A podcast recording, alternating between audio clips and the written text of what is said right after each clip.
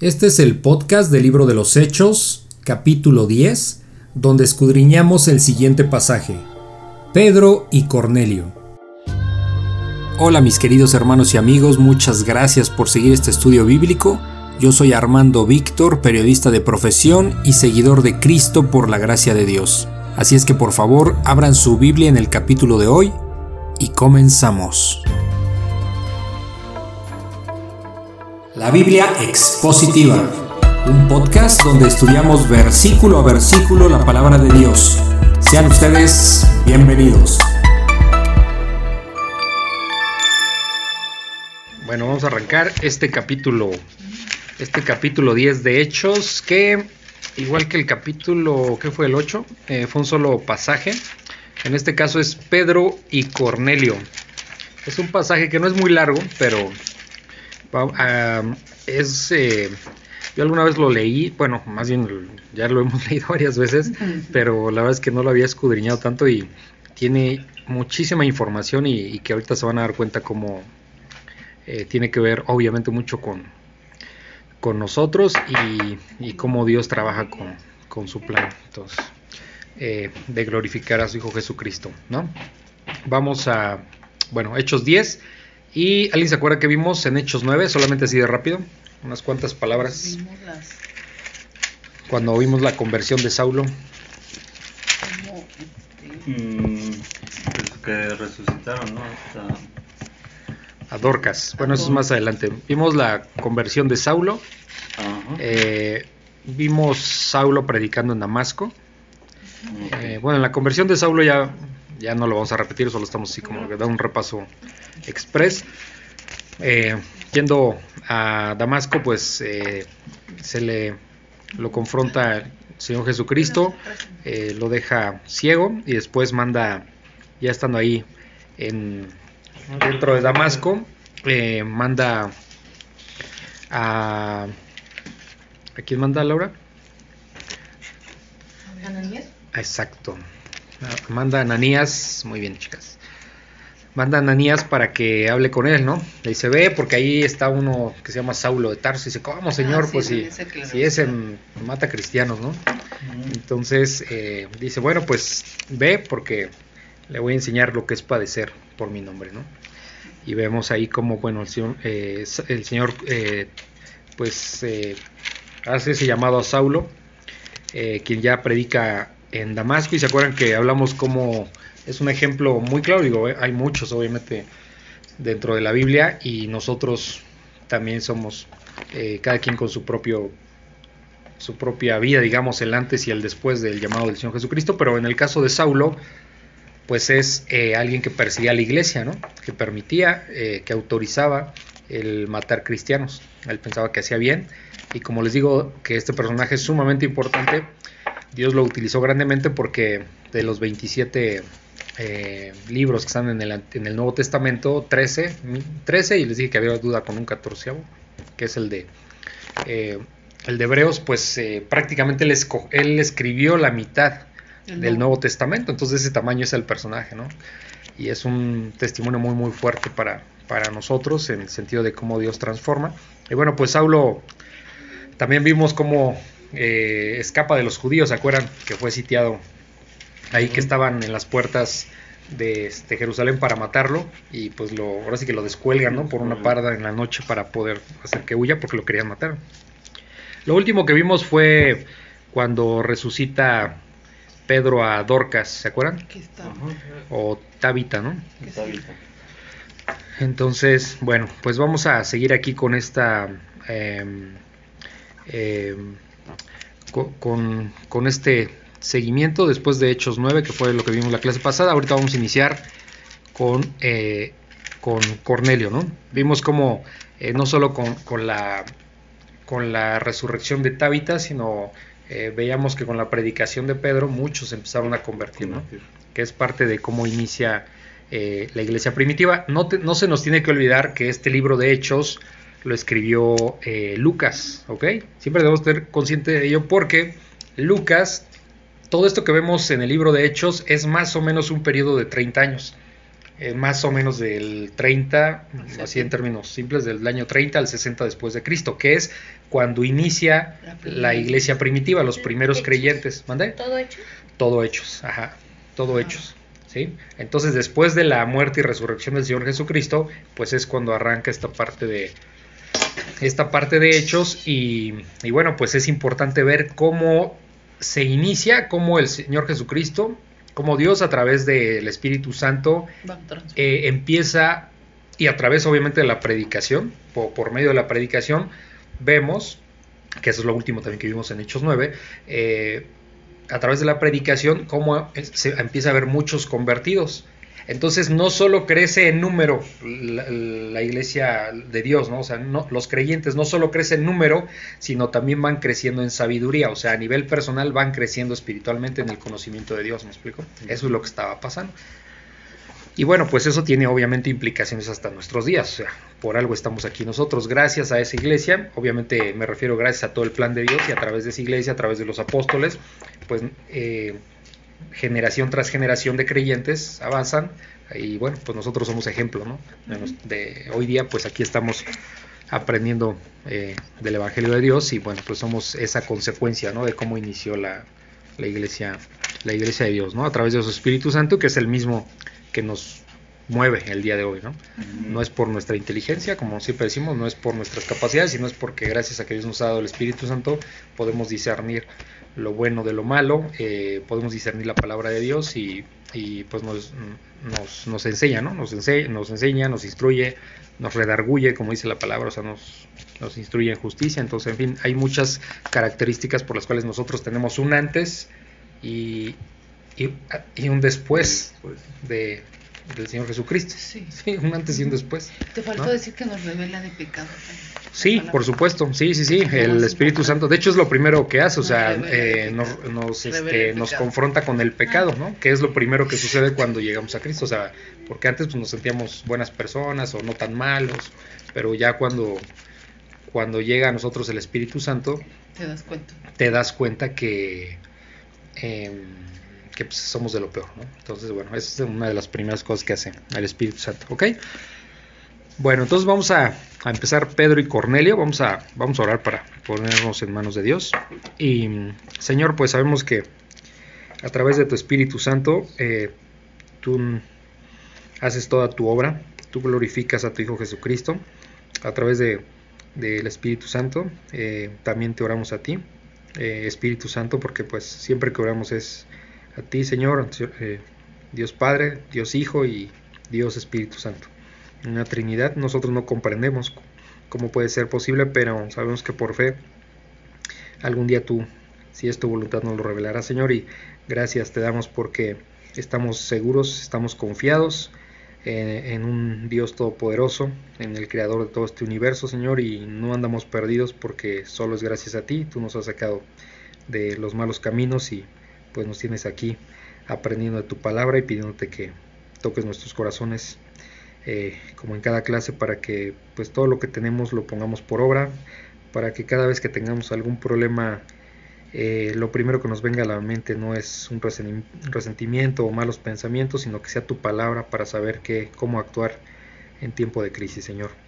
Ayúdanos a comprender en este tiempo de estudio para que pues llegue a nuestros corazones. Te damos gracias, Señor, y ponemos todo este tiempo en tus manos, en el nombre de ti, Hijo Jesús. Amén. Amén. Bueno, lo voy a leer todo, pongan mucha atención y nos regresamos porque lo vamos a, ir em, escudriñando. Dice Pedro y Cornelio. Había en Cesarea un hombre llamado Cornelio, centurión de la compañía llamada la italiana, piadoso y temeroso de Dios con toda su casa, y que hacía muchas limosnas al pueblo y oraba a Dios siempre. Este vio claramente en una visión cómo a la hora novena del día que un ángel de Dios entraba donde él estaba y le decía, Cornelio, él mirándole fijamente y atemorizado dijo, ¿qué es, Señor? Y le dijo, tus oraciones y tus limosnas han, subido para memoria delante de Dios. Envía pues ahora hombres a Jope y haz venir a Simón, el que tiene por sobrenombre Pedro. Este posa en casa de cierto Simón Curtidor, que tiene su casa junto al mar él te dirá lo que es necesario que hagas. Ido el ángel que hablaba con Cornelio, éste llamó a dos de sus criados y a un devoto soldado de los que le asistían, a los cuales envió a Jope después de haberles contado todo. Al día siguiente, mientras ellos iban por el camino y se acercaban a la ciudad, Pedro subió a la azotea para orar cerca de la hora sexta, y tuvo, y tuvo gran hambre y quiso comer, pero mientras le, eh, le, preparaban algo, le sobrevino un éxtasis y vio el cielo abierto y que descendía algo semejante a un gran lienzo que atado de, de las cuatro puntas era bajado a la tierra, en el cual había de todos los cuadrúpedos terrestres y reptiles y aves del cielo.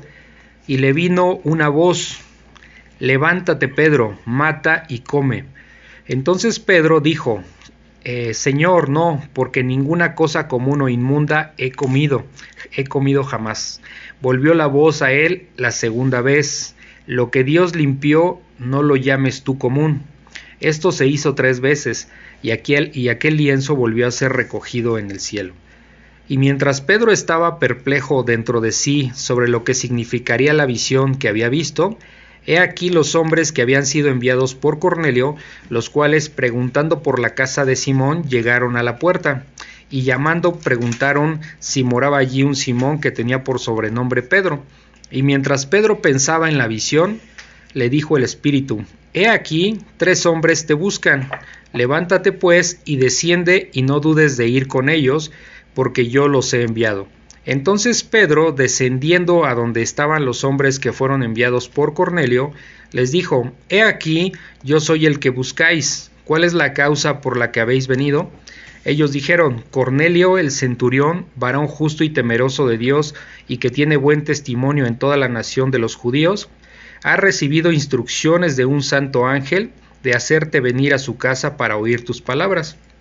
Entonces, eh, haciéndoles entrar, los hospedó y al día siguiente, levantándose, se fue con ellos y le acompañaron algunos de los hermanos de Jope.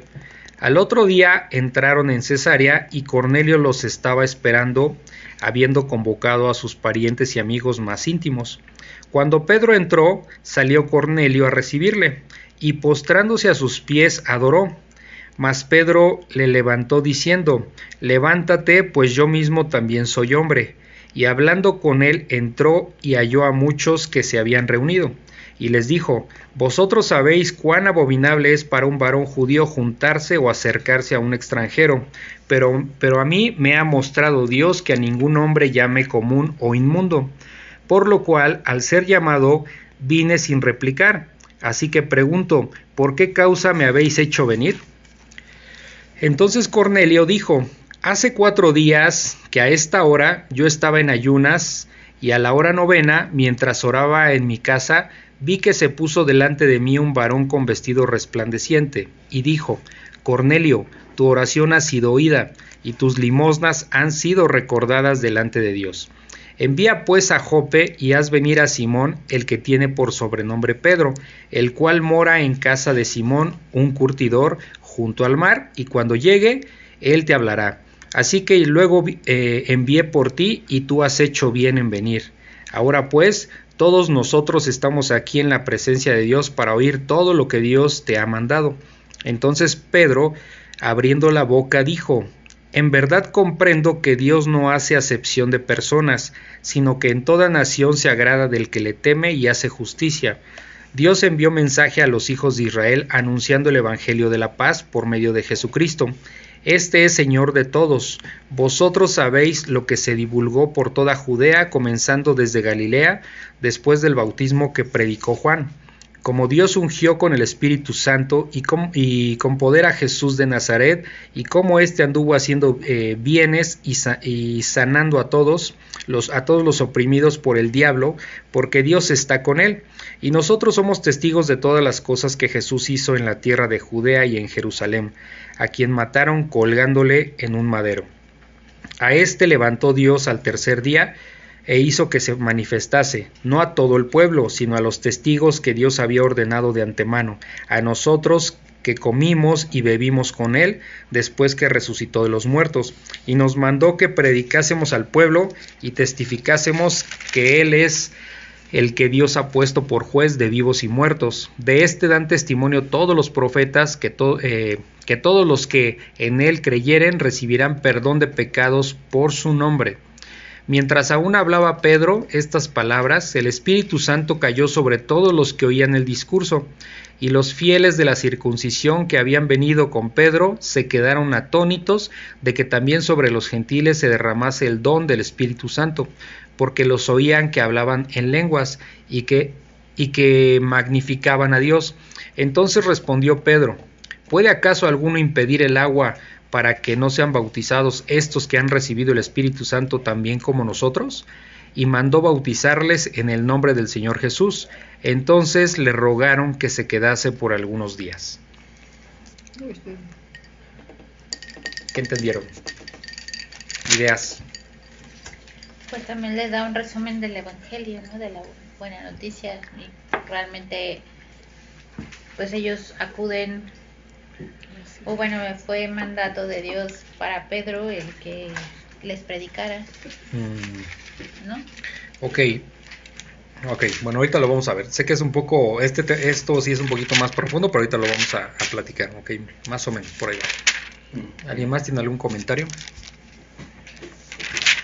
Sí, no, así más profundo. No, o sea, pues no entiendo muy bien el, Ahorita el lo... contexto porque, Ujú. digo, en términos generales, este centurión, Ujú, el ¿no? centurión. Ajá, pues ese era temeroso de Dios y, vaya, obedecía a Dios, ¿no? Sí. Y se le revela algo que finalmente, pero lo veo como muy repetitivo, ¿no? Como que va, este, le dice algo. Ok, Ajá. sí.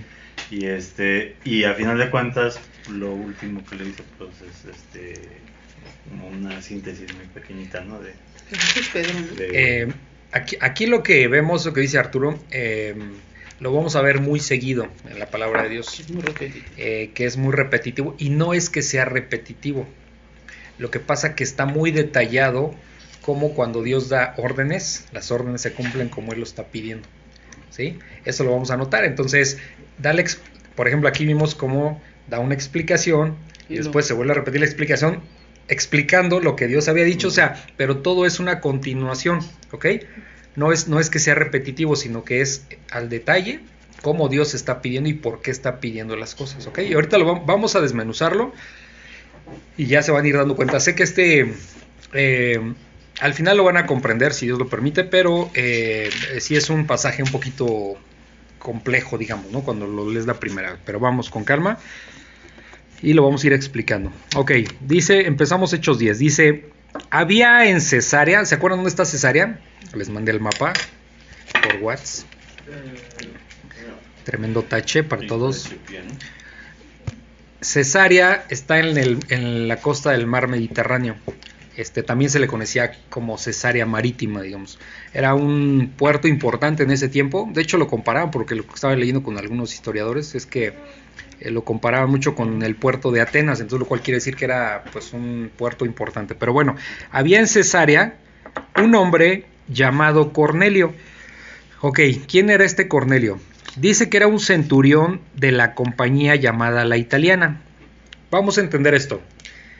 Eh, ¿Se acuerdan cuántos soldados romanos conformaban una legión? Se- Seis mil. Seis mil. Seis mil. Seis mil. ¿Ok?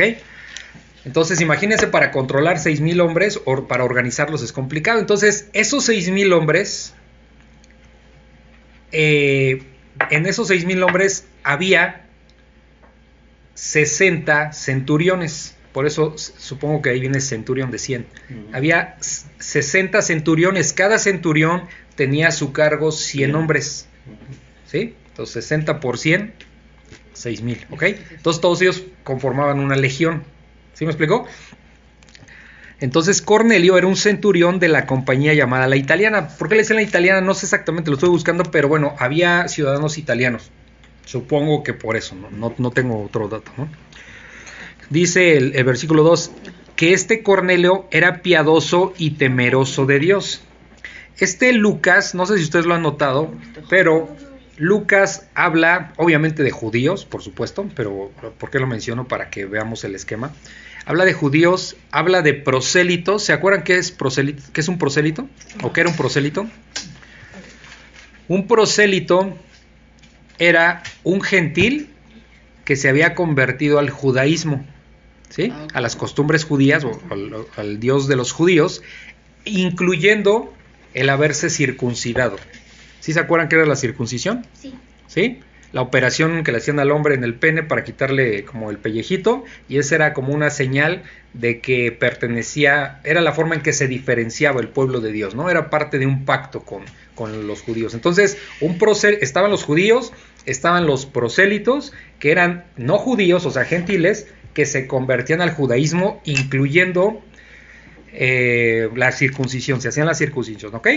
Y aparte de ellos estaban estos piadosos y temerosos de Dios, que eran eh, como seguidores de Dios, vamos a decirlo así, pero que no se habían circuncidado, ¿sí?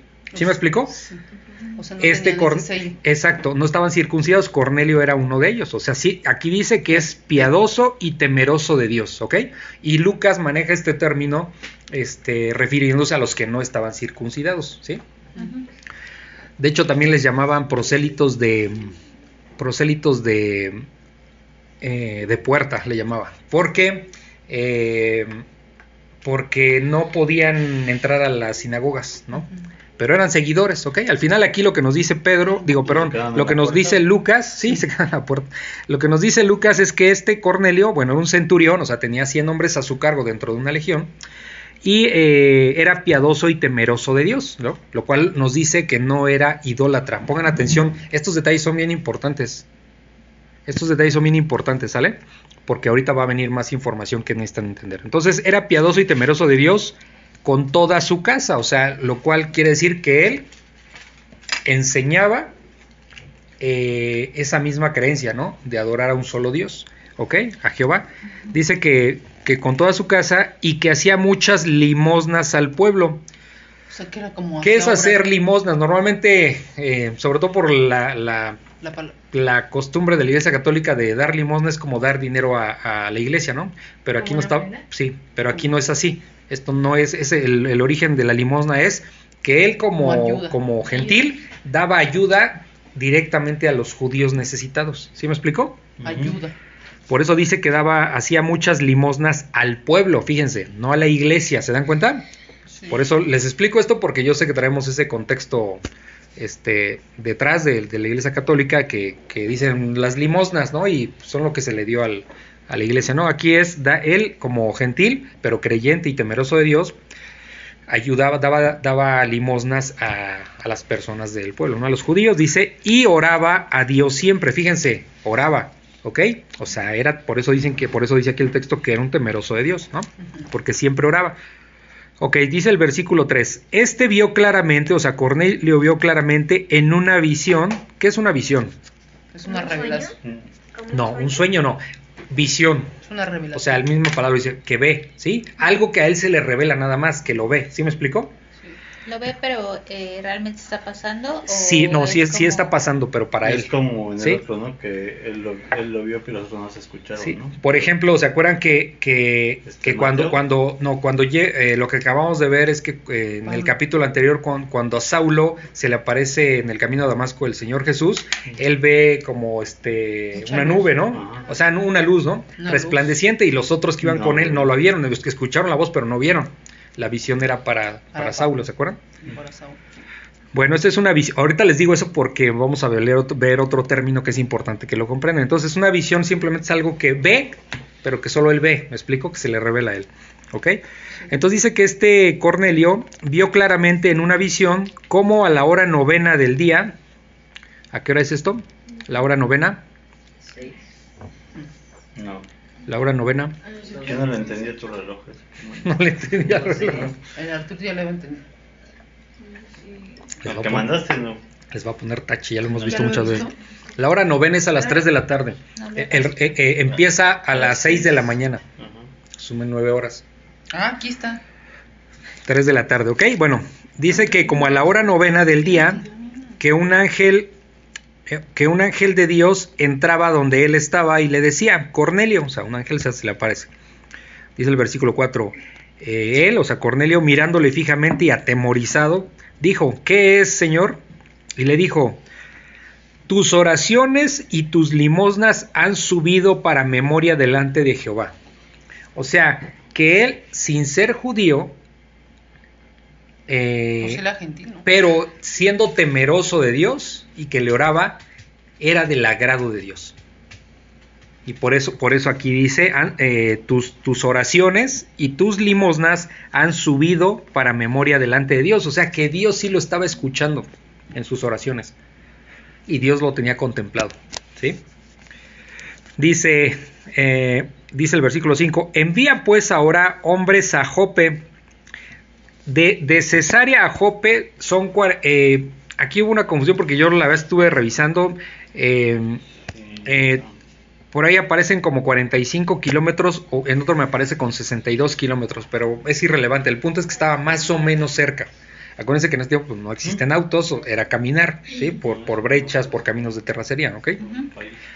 Entonces, eh, 62 sería como 45, sería como ir de aquí a Celaya, yo creo, ¿no? De Querétaro a Celaya. 62 sería como a, como no sé exactamente, Sí. pero, pero bueno, estaba un poquito para caminar, pues estaba lejos, ¿no? O sea, cerca en distancia, digamos, Ay, no, pero pues sí se aventaban un día tal vez caminando, o medio Sí, día. aquí yo estaba viendo, pero. Ok. Entonces dice, envía pues ahora hombres a Jope y haz venir a Simón, el que tiene por sobrenombre Pedro, ¿ok? O sea, ve, manda a unos hombres tuyos a Jope y dile a Pedro que venga para acá, a a Cesarea, ¿ok? Dice, este posa, o sea, Pedro posa, o sea, vive o está habitando en ese momento en casa de cierto Simón Curtidor, ¿se acuerdan? Que en el capítulo anterior vimos que estaba ahí, o sea, era su tocayo, porque Simón Pedro y Simón el Curtidor, para que se les quede grabado, son tocayos. Entonces, este Simón Curtidor, eh, ¿se acuerdan que les expliqué que, que el curtidor es el que trabajaba las pieles, pero era para los, para la, para las costumbres judías era abominación, o sea, no era bien visto porque trataba con animales, con cadáveres. Y eso era impuro, porque hay unas leyes, no lo vamos a ver ahorita, pero hay unas leyes que Jehová, que Dios Padre le dio a Moisés, y, eso lo podemos ver en Levítico, donde viene que, que pues no podían agarrar ahí animales eh, muertos, eh, y que incluso, también lo vamos a tener que ver ahorita, no podían comer ciertos tipos de animales. En ese ¿sí? momento. En ese momento, que de hecho hoy día eh, pues los judíos siguen llevando a cabo, porque ya que por ejemplo lo- los judíos no pueden comer cerdo, no comen cerdo, mejor dicho no comen. no comen cerdo. Entonces eh, está prohibido para ellos, ¿no? Y otros animales. Pero bueno, eso no nos metemos. ¿Ser curtidor era un pecado? No, no, no, no. Pero los para es que Dios Pero puso leyes visto, ¿no? en, en Levíticos. En el Antiguo Testamento le dijo a Moisés que no podían tratar con, con animales muertos porque se contaminaban. Entonces necesitaban purificarse. ¿Sí? Entonces era como algo inmundo. Entonces sería como, mire, les voy a explicar. No, no, no es lo mismo, pero es para darles como una, una idea, una noción. Es como ahora alguna persona que trabaja este quitando la basura de las coladeras y las coladeras apestan a rayos, ¿no? Sería bien visto, digamos, como alguien que se mete y se embarra todo de, de suciedad, porque esos trabajos existen, ¿sí? O sea, imagínense la coladera con aguas negras, o sea, contaminado todo y ahí metiéndose y sacando cosas y embarrándote, pues, o sea, es desagradable, ¿no? Entonces, digamos que les estoy diciendo, no es lo mismo, solo es para dar una idea de que el Señor ha dicho no pueden tocar este cuerpos muertos, ¿no? Pero no era por la sangre que tocaban. No, no, no, eso, ¿No? o sea, e- e- es que no me quiero meter en ese tema porque tiene que ver con una cuestión de, de- de la purificación, pero eso estamos hablando de Levítico, ¿no? Eso Ok. es otro tema, si no nos vamos a perder. El punto es ese, nada más quédese con esa idea. No podían, si una persona agarraba a un hombre muerto, se contaminaba espiritualmente, ¿sí? Entonces necesitaba un proceso de purificación para poder volver a entrar al pueblo. ¿Sí me explico? Entonces, na- nada más quédense con eso, después lo veríamos, porque si no nos vamos a, a, a ir a otro tema que no, no es ahorita el caso, ¿no? Ok, entonces dice eh, que Pedro posa en casa de un cierto Simón Curtidor, o sea, el que, el que trabaja las pieles, ¿ok? Que tiene su casa junto al mar. ¿Cuál mar? Pues el Mediterráneo, ¿no? Jope también está en el mar Mediterráneo. Dice, Él te dirá lo que es necesario que hagas. Y dice el versículo 7, Ido el ángel que hablaba, o sea, se fue, con, se fue de donde estaba ahí con Cornelio, y Cornelio llamó a dos de sus criados y a un devoto soldado de los que le asistían. O sea, el soldado también era devoto, o sea, era creyente, ¿me explico? O sea, igual, igual que Cornelio. Dice el 8, a los cuales, o sea, esos tres, envió a Jope después de haberles contado todo, o sea, les explicó todo para que fueran y le explicaran a Pedro para que viniera, ¿ok? ¿Por qué sucede así? ¿Por qué sucede de esta manera? Porque acuérdense que, no sé, hace 200 años tú podías escribir una carta y, oye, Arturo, le entregas allá en México a tal familiar y llevaba y le entregaba y mandaba un mensaje, ¿ok? Pero en estos tiempos eso no existía. Entonces, ¿qué tenían que hacer? Ir hasta De voz explicabas, oye, eh, Arturo, por favor, ve y dile a mi familiar en México, tú que vas para allá, esto y esto y esto y esto. Pero también pudieron haber trabajos de eso porque no creo que viajaran de ciudad en ciudad nomás. así. No, es que no existía la- el papel. Ah, no había papel. No, ustedes saben, eh, bueno, a ver, no, no me desvío. Entonces Arturo va a llegar a, con mi familiar, oye, fíjate que hermano me dijo así, así, así, tal cual se lo dije, tal cual lo dijo, ¿ok? ¿Por qué? Pues porque era la forma de comunicarse, eso debemos de entenderlo. Por eso es que aquí se repite, pero no es, pe- pero es porque el contexto, nos damos cuenta que así era la vida en ese tiempo y se tenían que decir las cosas como era, porque imagínate, imagínense si Arturo le daba un tono diferente, a lo mejor a mi información ya cambió el sentido, ¿sí? O si se le ocurría agregar algo más de lo que yo dije, ¿no? Era como una carta, ese mensaje era como una carta escrita, vamos a imaginariamente, o sea, tal cual yo lo dije, tal cual lo dice. ¿Sí se fijan? Qué importante es mandar el mensaje eh, correctamente. Entonces, eh, dice que, bueno, pues por eso eh, mandó a estos servidores, ¿no? Entonces dice el versículo 9, al día siguiente, o sea, al día siguiente de la visión que tuvo Cornelio, o sea, al, al siguiente día, o sea, al día número 2, mientras ellos iban por el camino, o sea, rumbo a Cesarea, y se acercaban a la ciudad, Pedro, Pedro estaba dentro de Cesarea, subió a la azotea para orar cerca de la hora sexta. ¿A qué hora es? 12. De los dos. Sí, 12, ¿no? A las 12, exactamente, la hora sexta. Dice el versículo 10, y tuvo gran hambre y quiso comer, pero mientras le preparaban algo, le sobrevino un éxtasis. ¿Hizo otra revelación? ¿Por qué? Aquí vamos a notar la diferencia. ¿Por qué eh, a Cornelio una visión? Él- Ok, ya explicamos que es una visión. Y, y, Y a Pedro. y a Pedro no dice que fue una visión, sino dice que fue un éxtasis. ¿Cuál es la diferencia? Yo estuve revisando y eh, es, una visión, un éxtasis, perdón, es como que, como su alma feliz, grandemente alegre, feliz, pero sale del cuerpo. O sea, por ejemplo, un éxtasis, yo quiero pensar que es como cuando, como cuando a eh, Pablo lo llevaron al tercer cielo. ¿Sí? O sea, no estaba ahí presente. Una visión tú la estás viendo, ¿sí me explicó? O sea, la ves aquí enfrente, tú la ves lo que está pasando. Pero el éxtasis es como que tu espíritu está en otro lado, ¿sí? En ese momento. Y se te revela algo. ¿Sí me explico la diferencia? Una visión, estás, así como el nombre lo dice, estás viendo. Tú lo estás viendo, ¿ok? Eh, y, y, ajá, y un éxtasis es que tu, tu espíritu anda en ¿Pero otro qué lado. significa esta sensación? Bueno, pues espérame, a eso vamos. Ah, Entonces le, le sobrevino un éxtasis a Pedro y vino y vio el cielo abierto, fíjense porque es otra cosa muy diferente, y vio el cielo abierto y que descendía algo semejante a un gran lienzo que atado de las cuatro puntas era bajado a la tierra, o sea, del cielo a la tierra. o sea, era, un- Era una visión, esto, ojo, esto no es literal, ¿sí? ¿Saben la diferencia entre literal y, literal y textual? ¿Quién me dice? Mm, que literal es como lo que pasó exactamente Exacto. y textual es como algo que ¿cómo? como con detalles que no Como pasaron. suena. Que se dijo. Que se dijo. Textual que se dijo, tal cual. Literal que pasó, tal cual, ¿ok? Entonces aquí lo que estamos viendo es que, es porque dije, ¿por qué saqué ese- ese- ese- Porque esa pregunta? Porque Rita Romy que preguntó como un lienzo, o sea, no es literal, o sea, era una, era un, una forma de... vamos a decir una imagen que se estaba sucediendo, ¿ok? No es que bajó un listón tal cual así, este, literal, bajó un listón al cielo, no, no es eso. ¿Ok? ¿Sí me explicó? Pero, Ok. por, o sea, ¿cómo sabes? ¿Mandé? ¿Cómo sabes eso?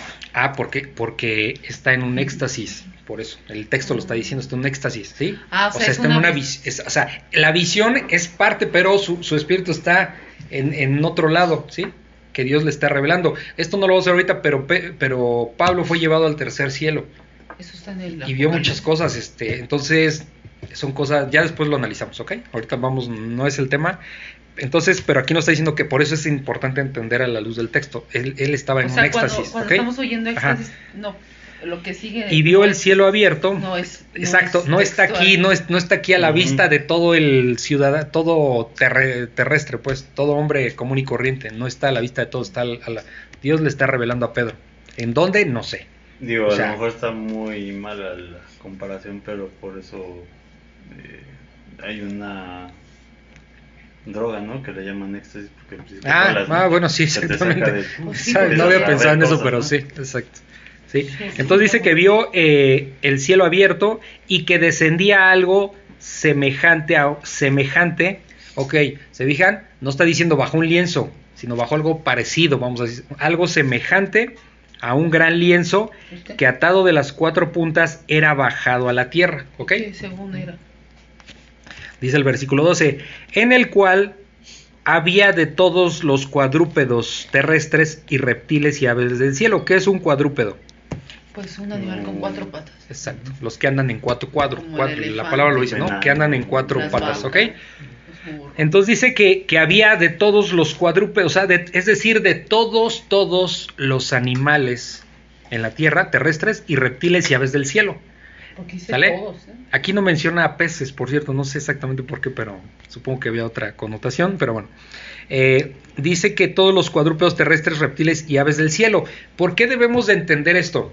Porque les digo que en, le- que- que en el Antiguo Testamento prohibió ciertos animales, ¿ok?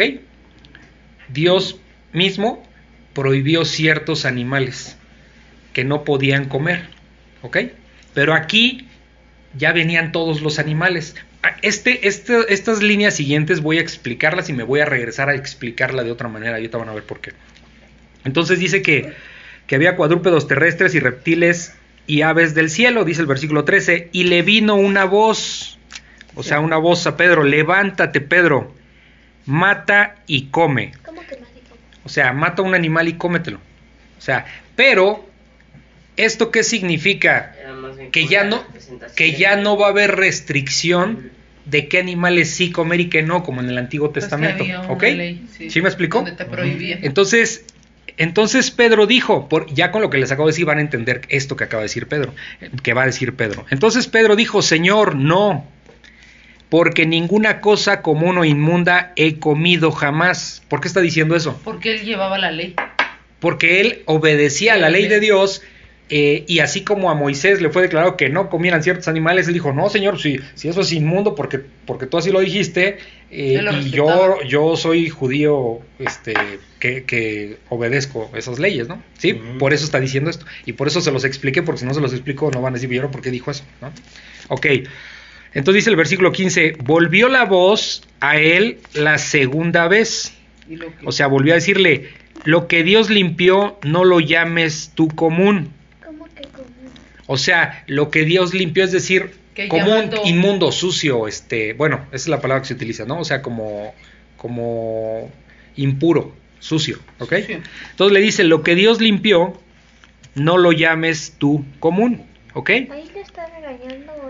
No, le está dando indicaciones porque Pedro de verdad estaba obedeciendo la ley, pero aquí por eso viene esa, ese, ahorita me voy a regresar a explicarlo de otra manera.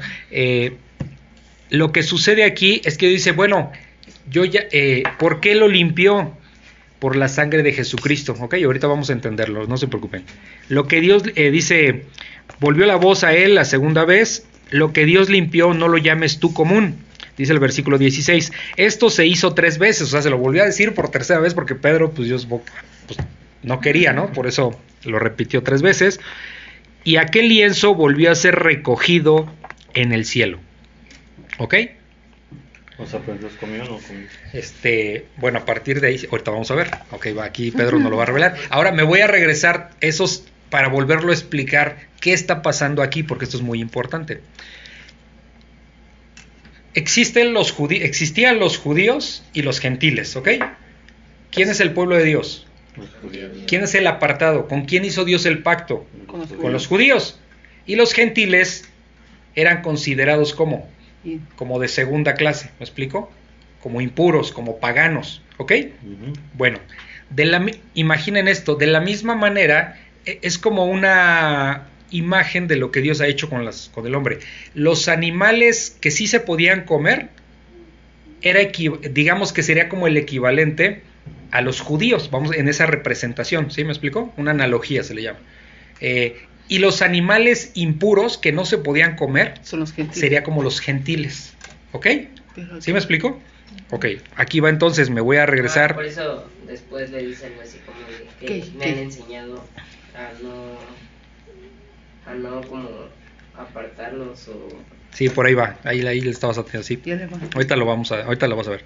Entonces, me me voy a regresar otra vez al versículo 11 y ya lo voy a explicar yo con lo que les acabo de decir. Y vio el cielo abierto y que descendía algo, Pedro está pasando, y vio, algo, y vio el cielo abierto y que descendía algo semejante a un gran lienzo que atado de las cuatro puntas era bajado a la tierra y en el cual había de todos los cuadrúpedos terrestres y reptiles y aves del cielo. Es decir, ve- vamos a decirlo así, venían gentiles y judíos, todo. ¿Sí me explico? Aquí está hablando de animales pero e- es como el símil, ¿ok? Vienen todos. Dice el versículo 13, y le vino una voz, levántate Pedro, mata y come, ¿sí? En ese sentido, no, eh, bueno, se refiere a los animales que ya podía comer de todo, pero aquí lo que está diciendo es, ya no hay restricción para, Pues, para solamente lo- los. Judíos. Es decir, mi evangelio, mi palabra ya no va a ser solo para judíos, sino también para gentiles, para todos, ya no hay restricción. Antes, ¿para quién era la promesa? Para los- Para los judíos, ¿no? ¿Sí me explico? Antes era la promesa para los judíos. Con la muerte del Señor Jesucristo se abre el abanico para judíos y para Sí, gentiles. pero por eso hacían lo de la circuncisión eso para poder escuchar la palabra y Este, la circuncisión era un pacto que tenían, que, que Dios había hecho con los judíos. Sí, sí, pero es que se me fue el nombre de los que se lo hacían. ¿Los prosélitos? Ajá, ellos. Bueno, pues sí, sí, pues, era porque creían, sí, exacto, o sea, se querían este, alinear con, con- con las cosas de Dios, digamos, y ser parte de esos, eh, eh, de ese pueblo, ¿no? Que Dios, eh, que Dios eh, tenía, ¿no? Que Dios había escogido y al cual le había dado la promesa, ¿ok? Pero entonces aquí le está hablando de los animales, obviamente, ¿sí? No está diciendo que mate personas, le está hablando de los animales, pero esto es una forma de decir, hey Pedro, ya no hay restricción, ¿eh? Entre judíos y gentiles. Así como ya puedes comer de, de los animales puros que siempre han podido, y también ya de los, imp- de los impuros, ahora sí, también ya, ya, no solo es el, ya no solo va a ser el evangelio para los judíos, sino para los gentiles. Ahorita se les va a revelar más clarito. Si están confundidos, no se preocupen. Dice el 14. Entonces Pedro dijo, Señor, no, porque ninguna cosa común o inmunda he comido. Se refiere obviamente a los animales, ¿no? No he comido jamás. Y, y volvió a decirle la voz por segunda vez, lo que Dios limpió, y aquí es donde viene lo importante, ¿quién limpió? Pues Jesús. Jesucristo. ¿Sí me explicó? Ujú. Lo que Dios limpió, o sea, a través de la sangre de su Hijo Jesucristo. No lo llames, in- no lo llames común o inmundo. O sea, el Señor Jesucristo vino a morir.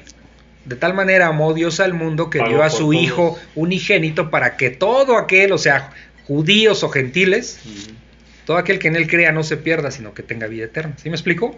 Entonces ahora sí ya no es solamente para los judíos la salvación o, o, este el evangelio, sino ya es para judíos y gentiles, para todo mundo. ¿Sí me explico?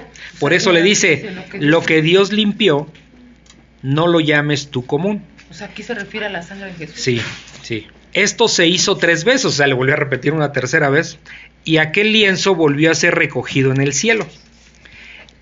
Les digo, ahorita con el pasar del texto se van a dar cuenta, les va a quedar más claro, pero yo tenía que explicarles como aquí se está refiriendo a los animales, pero también es una, una idea que, que apunta hacia hacia la apertura que Dios está teniendo Ah, ahora a través, después de la muerte de su Hijo Jesucristo, Y para eso- gentiles por y eso judíos. manda Pedro. Pe- Pedro, ajá, porque se lo está diciendo a un judío que es Sí, sí, Pedro, ¿sí?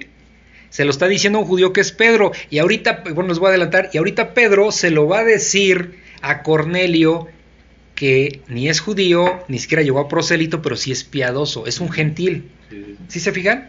Ahorita lo vamos a ver. Entonces, no se preocupen porque por eso les dije que era un texto un poquito complicado, pero, pero ahorita Dios nos va, nos va a ayudar. Dice el versículo 17, y mientras Pedro estaba perplejo, ¿saben lo que es perplejo? Como Asombra. Como su- Ano- anonadado, asombrado, algo así. Y mientras Pedro estaba perplejo dentro de sí sobre lo que significar, eh, dentro de sí sobre lo que significaría la visión. O sea, dijo, bueno, ¿y ¿qué significa eso, no? Aquí no lo dice tal cual, pero sí Pedro va, va- nos vamos a dar cuenta que Pedro sí entendió, comprendió, o Dios le reveló que está, de qué se estaba tratando. ¿ok? Eso lo vamos a ver ahorita adelante. Dice, mientras Pedro estaba perplejo dentro de sí sobre lo que significaría la visión que había visto, he aquí los hombres, ¿se acuerdan que él estaba esperando comer, no? Le estaban preparando la Ajá. comida porque estaba arriba orando y pues eh, es cuando pasó este momento, ¿no? Y mientras él estaba orando, venían los que había mandado Cornelio, ¿ok? Por otro lado venían. Entonces dice, he aquí los hombres que habían ido, habían sido, perdón, enviados por Cornelio, los cuales preguntando por la casa de Simón, ¿cuál Simón? Simón. El El curtidor, ajá. curtidor. Llegaron a la puerta, o sea, pues ya llegaron a su puerta. Y llamando, preguntaron si moraba allí un Simón que tenía por, somer- por sobrenombre Pedro, ¿ok? Ajá. Y bueno, pues obviamente que sí.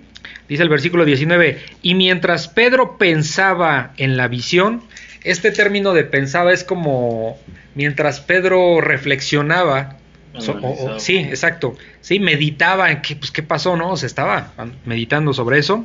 Y mientras Pedro pensaba en la visión, le dijo el Espíritu, el Espíritu es con mayúsculas, es decir, el Espíritu Santo, le dice a Pedro, Pero, papi, pero ¿por qué está con mayúscula? ¿cuál?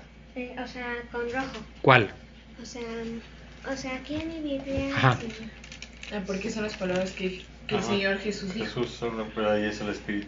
Ah, es que aquí este, es que aquí está hablando el Espíritu Santo, no el Señor Jesucristo. Pero no es. No, sí, pero en la Biblia, ah, es que se refiere, Romy, por porque Dios es que hay Biblias como la que tú tienes que cuando el Señor Jesucristo habló directamente están en letras rojas, ¿ok? Pero aquí, sí, pero aquí está hablando el Espíritu Santo, ¿ok?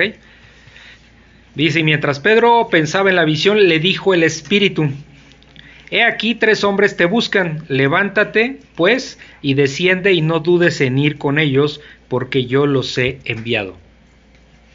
¿Sale?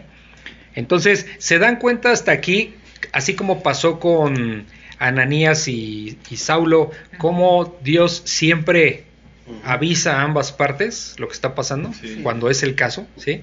O sea, entonces no es casualidad que de repente pasen situaciones y, ay, yo estaba con esta idea y a ti también se te reveló, bueno, pues Sí, pasa. Dios está trabajando, ¿ok?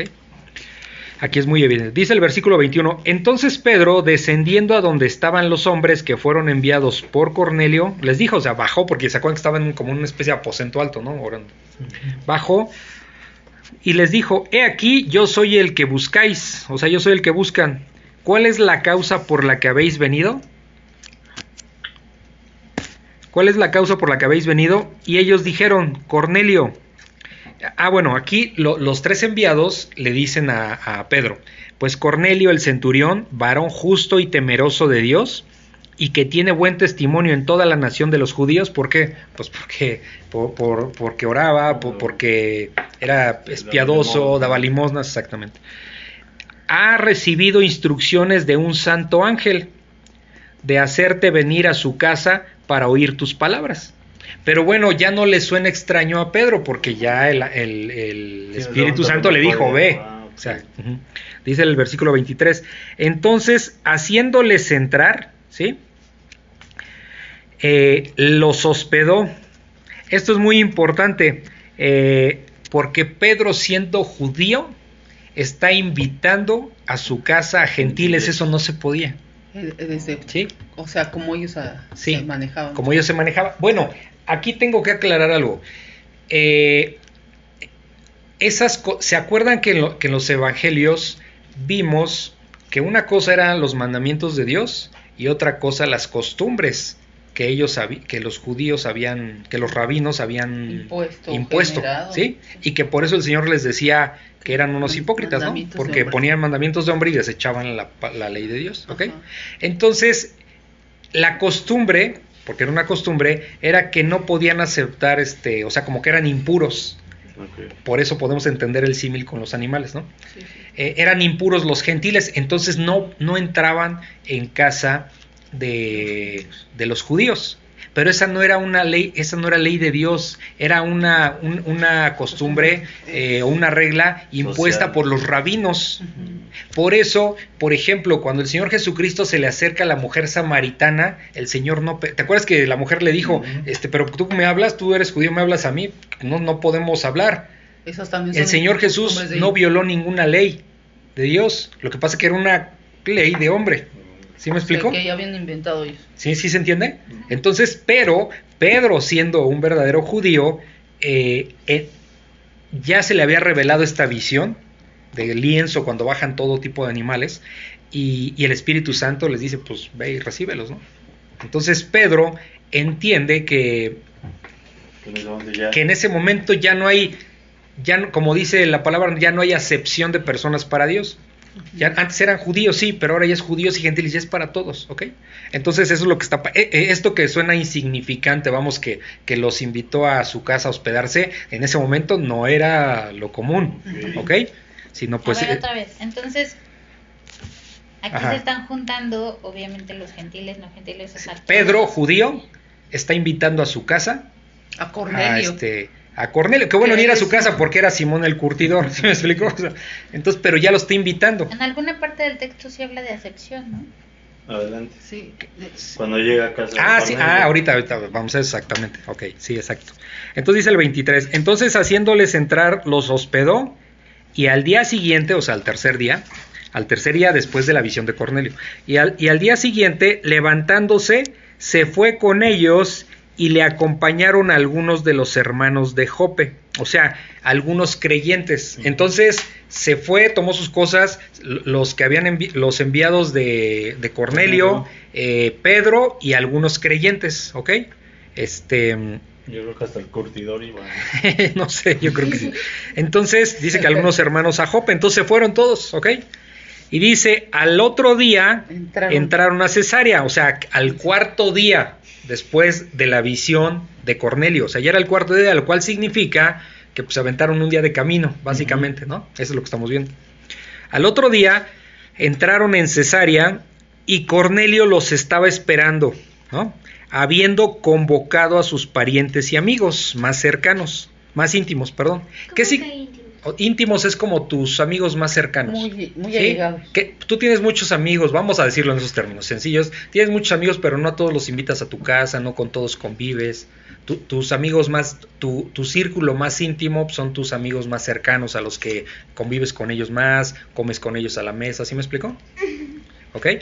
Entonces dice que, que, que Cornelio ya, ya había invitado a, lo- a parientes y amigos. ¿Qué implica eso? Que Cornelio es temeroso de Dios, piadoso. Piadoso. Y lo cual quiere decir que estos invitados Pero era de gentil. También. ta- ta- lo eran también por una razón, porque e- es como, vamos a, vamos a decirlo en tiempos actuales, es como si vamos a tener el estudio bíblico y a lo mejor otros hermanos, eh, a lo mejor alguien que, que- que está con la necesidad de Dios y eso viene, ¿sí? Y, y también escucha. ¿ok? Porque si a lo mejor alguien que dice, no, a mí ni me interesa, pues ni se va a parar aquí o te va a rechazar la invitación, ¿sí me explicó? Sí. Entonces, eh, eh, Cornelio sabía que venía un enviado de Dios, que era, pues en este caso, Pedro. El Espíritu Santo se lo dijo, ¿no? En la visión. Ah. Entonces, cuando le dijo, manda a, tu- a unos criados y que vengan, ¿no? Entonces, por lo cual entendemos que estos amigos y parientes también estaban como con la necesidad de, de llegar a Dios. ¿Sí me explico? O sea, o en otras palabras que ya lo vemos en el Nuevo Testamento, fueron llamados por Dios. Acuérdense que nosotros no llegamos solitos, ¿ok? Ahorita yo lo digo como de manera sencilla para, para no meternos en tanta, tanto detalle, pero bueno, llegaron ahí ellos, ¿no? Estaban ahí al pendiente. Entonces, eh, habiendo convocado a sus parientes y amigos más íntimos, o sea, convocado, los invitó, los llamó Cornelio y ellos estuvieron ahí presentes para cuando llegara Pedro. Y esto es importante por lo que se va a venir ahorita. Dice el versículo 25, cuando Pedro entró, salió Cornelio a recibirle, ¿ok? Y postrándose a sus pies, adoró, ¿ok? Un tantito, papi. Aquí, o Ajá. sea, Cornelio está adorando a Pedro o a Dios. O sea, Ah, ese- esa es muy buena pregunta. ¿Qué está pasando aquí? Ya hemos visto parte de la historia. ¿Qué es- ¿Cómo está aquí el asunto que Cornelio está adorando? ¿Qué está pasando aquí? Lo está dando a Pedro, ¿no? No. No. Porque le dice, Sí. levántate, Ajá. yo también soy hombre. Exacto, espérame, a eso voy, a eso voy, espérame, espérame, a eso voy. Eso, este es un tema interesante. Por eso es importante que- escudriñemos la palabra, nos detengamos a analizar qué está sucediendo, ¿ok? porque aquí en el texto dice que postrándose a sus pies adoró. O sea, Exacto. no que dice que lo adoró a él. No, aquí, aquí va, mira, fíjense. Lo que está sucediendo es de que, ¿qué nos ha dicho, qué nos dice el texto, la historia que nos ha dicho de Cornelio? Pues que es Ah. Piadoso, temeroso de Dios, oraba a Dios, daba limosnas, a la... a los judíos pobres. ¿era idólatra? No. No, está claro. Su- y aparte Es que tenía buen testimonio de la gente, porque los que a los que envió también dijeron, no, pues es un teme- es este un hombre piadoso, ta, ta, ta. O sea, tenía buena reputación, ¿ok? Entonces no era ningún idólatra. Lo que pasó, lo que podemos entender, miren, aquí hay algo que, que igual es todavía más profundo que yo sinceramente no puedo explicarlo, es cuando pasan estos detalles hay que irse a, los, a los textos originales. Hay, hay eh, en, por ejemplo, la Biblia está en, en, en hebreo y en griego, ¿sí? Te vas al original y por eso los que estudian mucho más, que están más metidos, estudian eh, hebreo y griego. ¿Para qué? Para comprender el texto original, ¿ok? Sí, Nosotros lo estamos viendo ahorita por encima, ¿ok? sí, porque hay Entonces, como ajá, pero aquí lo que está pasando a la luz de- del, del texto que estamos leyendo es que cuando dice, cuando, cuando Pedro entró y salió Cornelio a recibirle y postrándose a sus pies adoró, no es que le adoró como un dios, porque, porque Cornelio era temeroso de Dios, no tiene ídolos, ¿ok? Sino lo que podemos entender es que fue como, como, un, como reverencia, como una bienvenida. ¿Sí me explico? ¿Sí? Pedro obviamente lo tomó como, como lo debía haber tomado. Fíjense, este, más Pedro se levantó, m- le levantó, perdón, se levantó a Cornelio y le dijo, levántate, pues yo mismo también soy hombre, ¿ok? Ahora, ¿por qué le dice Pedro eso? Porque Pedro no conocía a Cornelio, ¿ok? Ah, ok. Pedro no conocía a Cornelio, pues apenas lo está yendo a visitar, nada más por lo que le dijeron los, los mensajeros de Cornelio. Pero Pedro no lo conoce en realidad. Por, por eso se da esta situación. Primero, por un lado vemos que Cornelio no es idólatra, por eso no estaba adorando a, a- a Pedro, sino fue como una reverencia para, pues bienvenido, no sé, o sea, efusivo si ustedes quieren. Dime, Romy. O sea, aquí este, este Pedro cuando dijo esto, o sea, estaba diciendo que, que o sea, él, eh, o sea, lo tomó como era o... O sea, por un lado, ok, son, está Pedro y Cornelio y Pedro. Ya vimos que de parte de Cornelio no es idólatra, ¿ok? El texto nos lo está diciendo claramente. Entonces fue como una reverencia a él. Pero Pedro pues no lo conoce. Entonces cuando, Pe- cuando ve que Cornelio se hinca, Pedro correctamente le dice, eh, levántate, porque yo soy hombre como yo soy hombre igual que tú, ¿ok? ¿Sí me explico? Porque son dos partes, ¿ok? Que no se conocían. ¿Sí me explico? ¿Sí se entiende? Sí.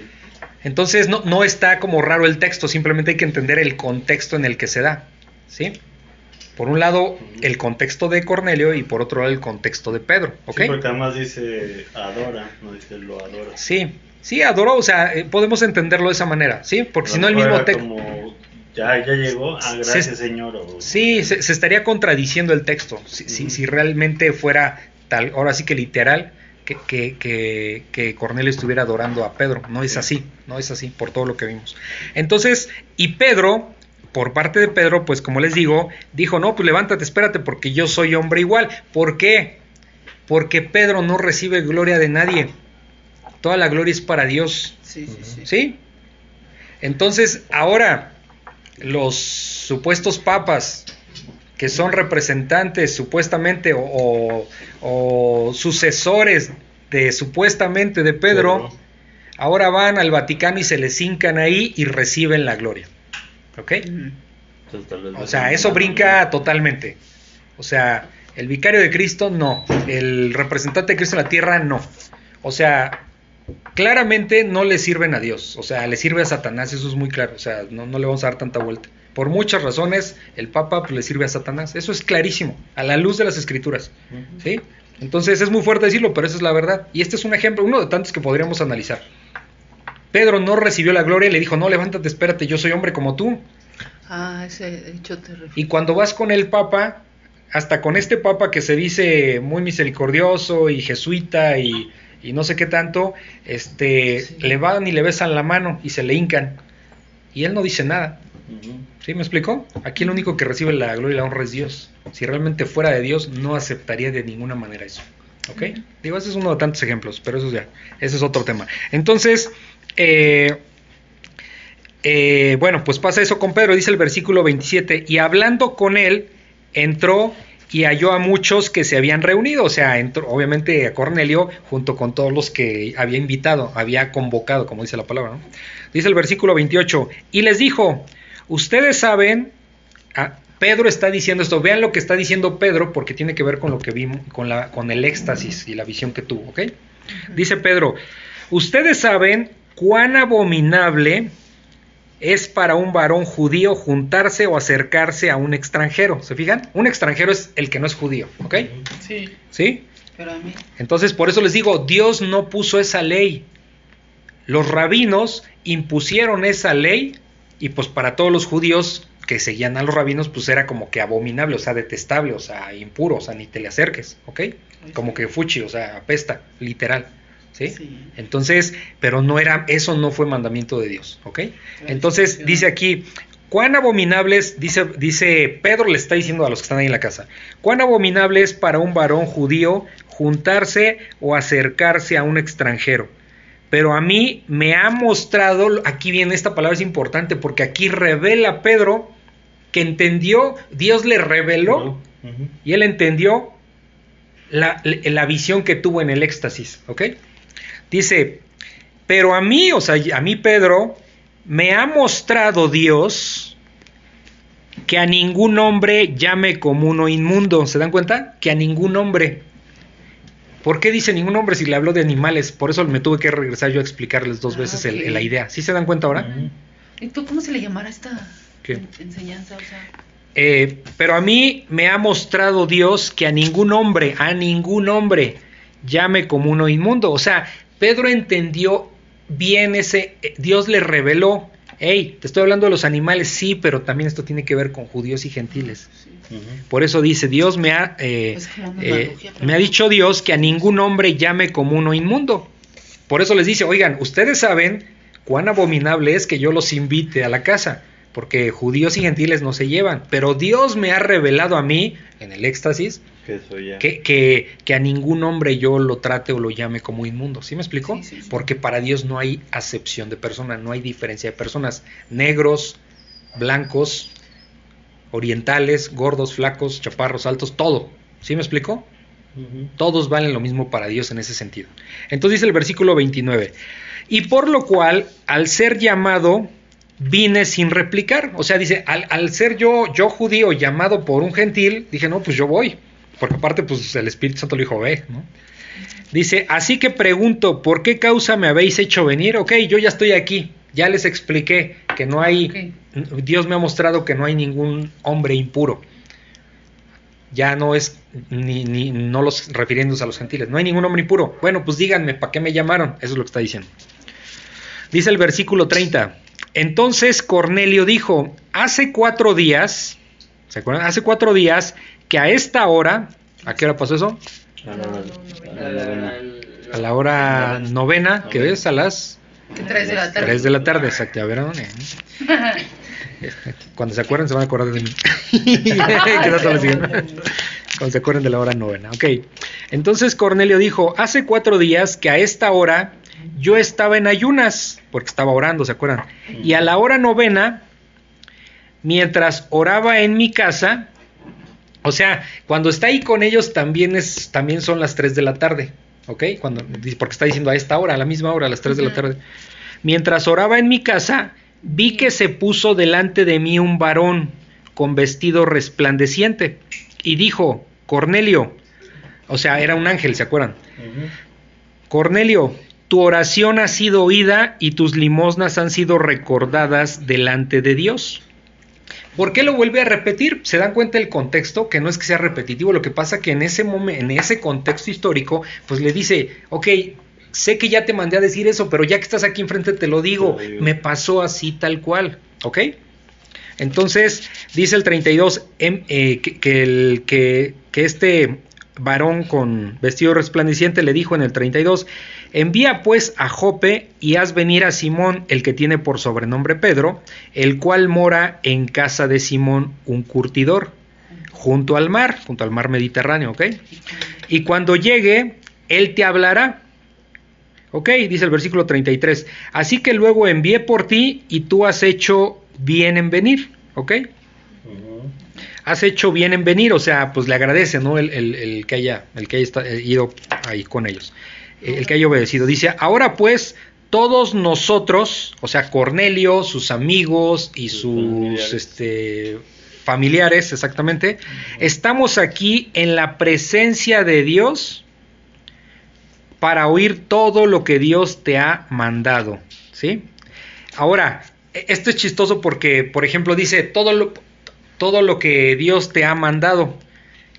Porque fíjense que es chistoso ese término porque Cornelio pues es un centurión, alguien que da órdenes a 100 soldados. ¿Ok? Entonces utiliza ese término como, como militar, vamos a decirlo así, ¿no? O sea, de, de orden, ¿no?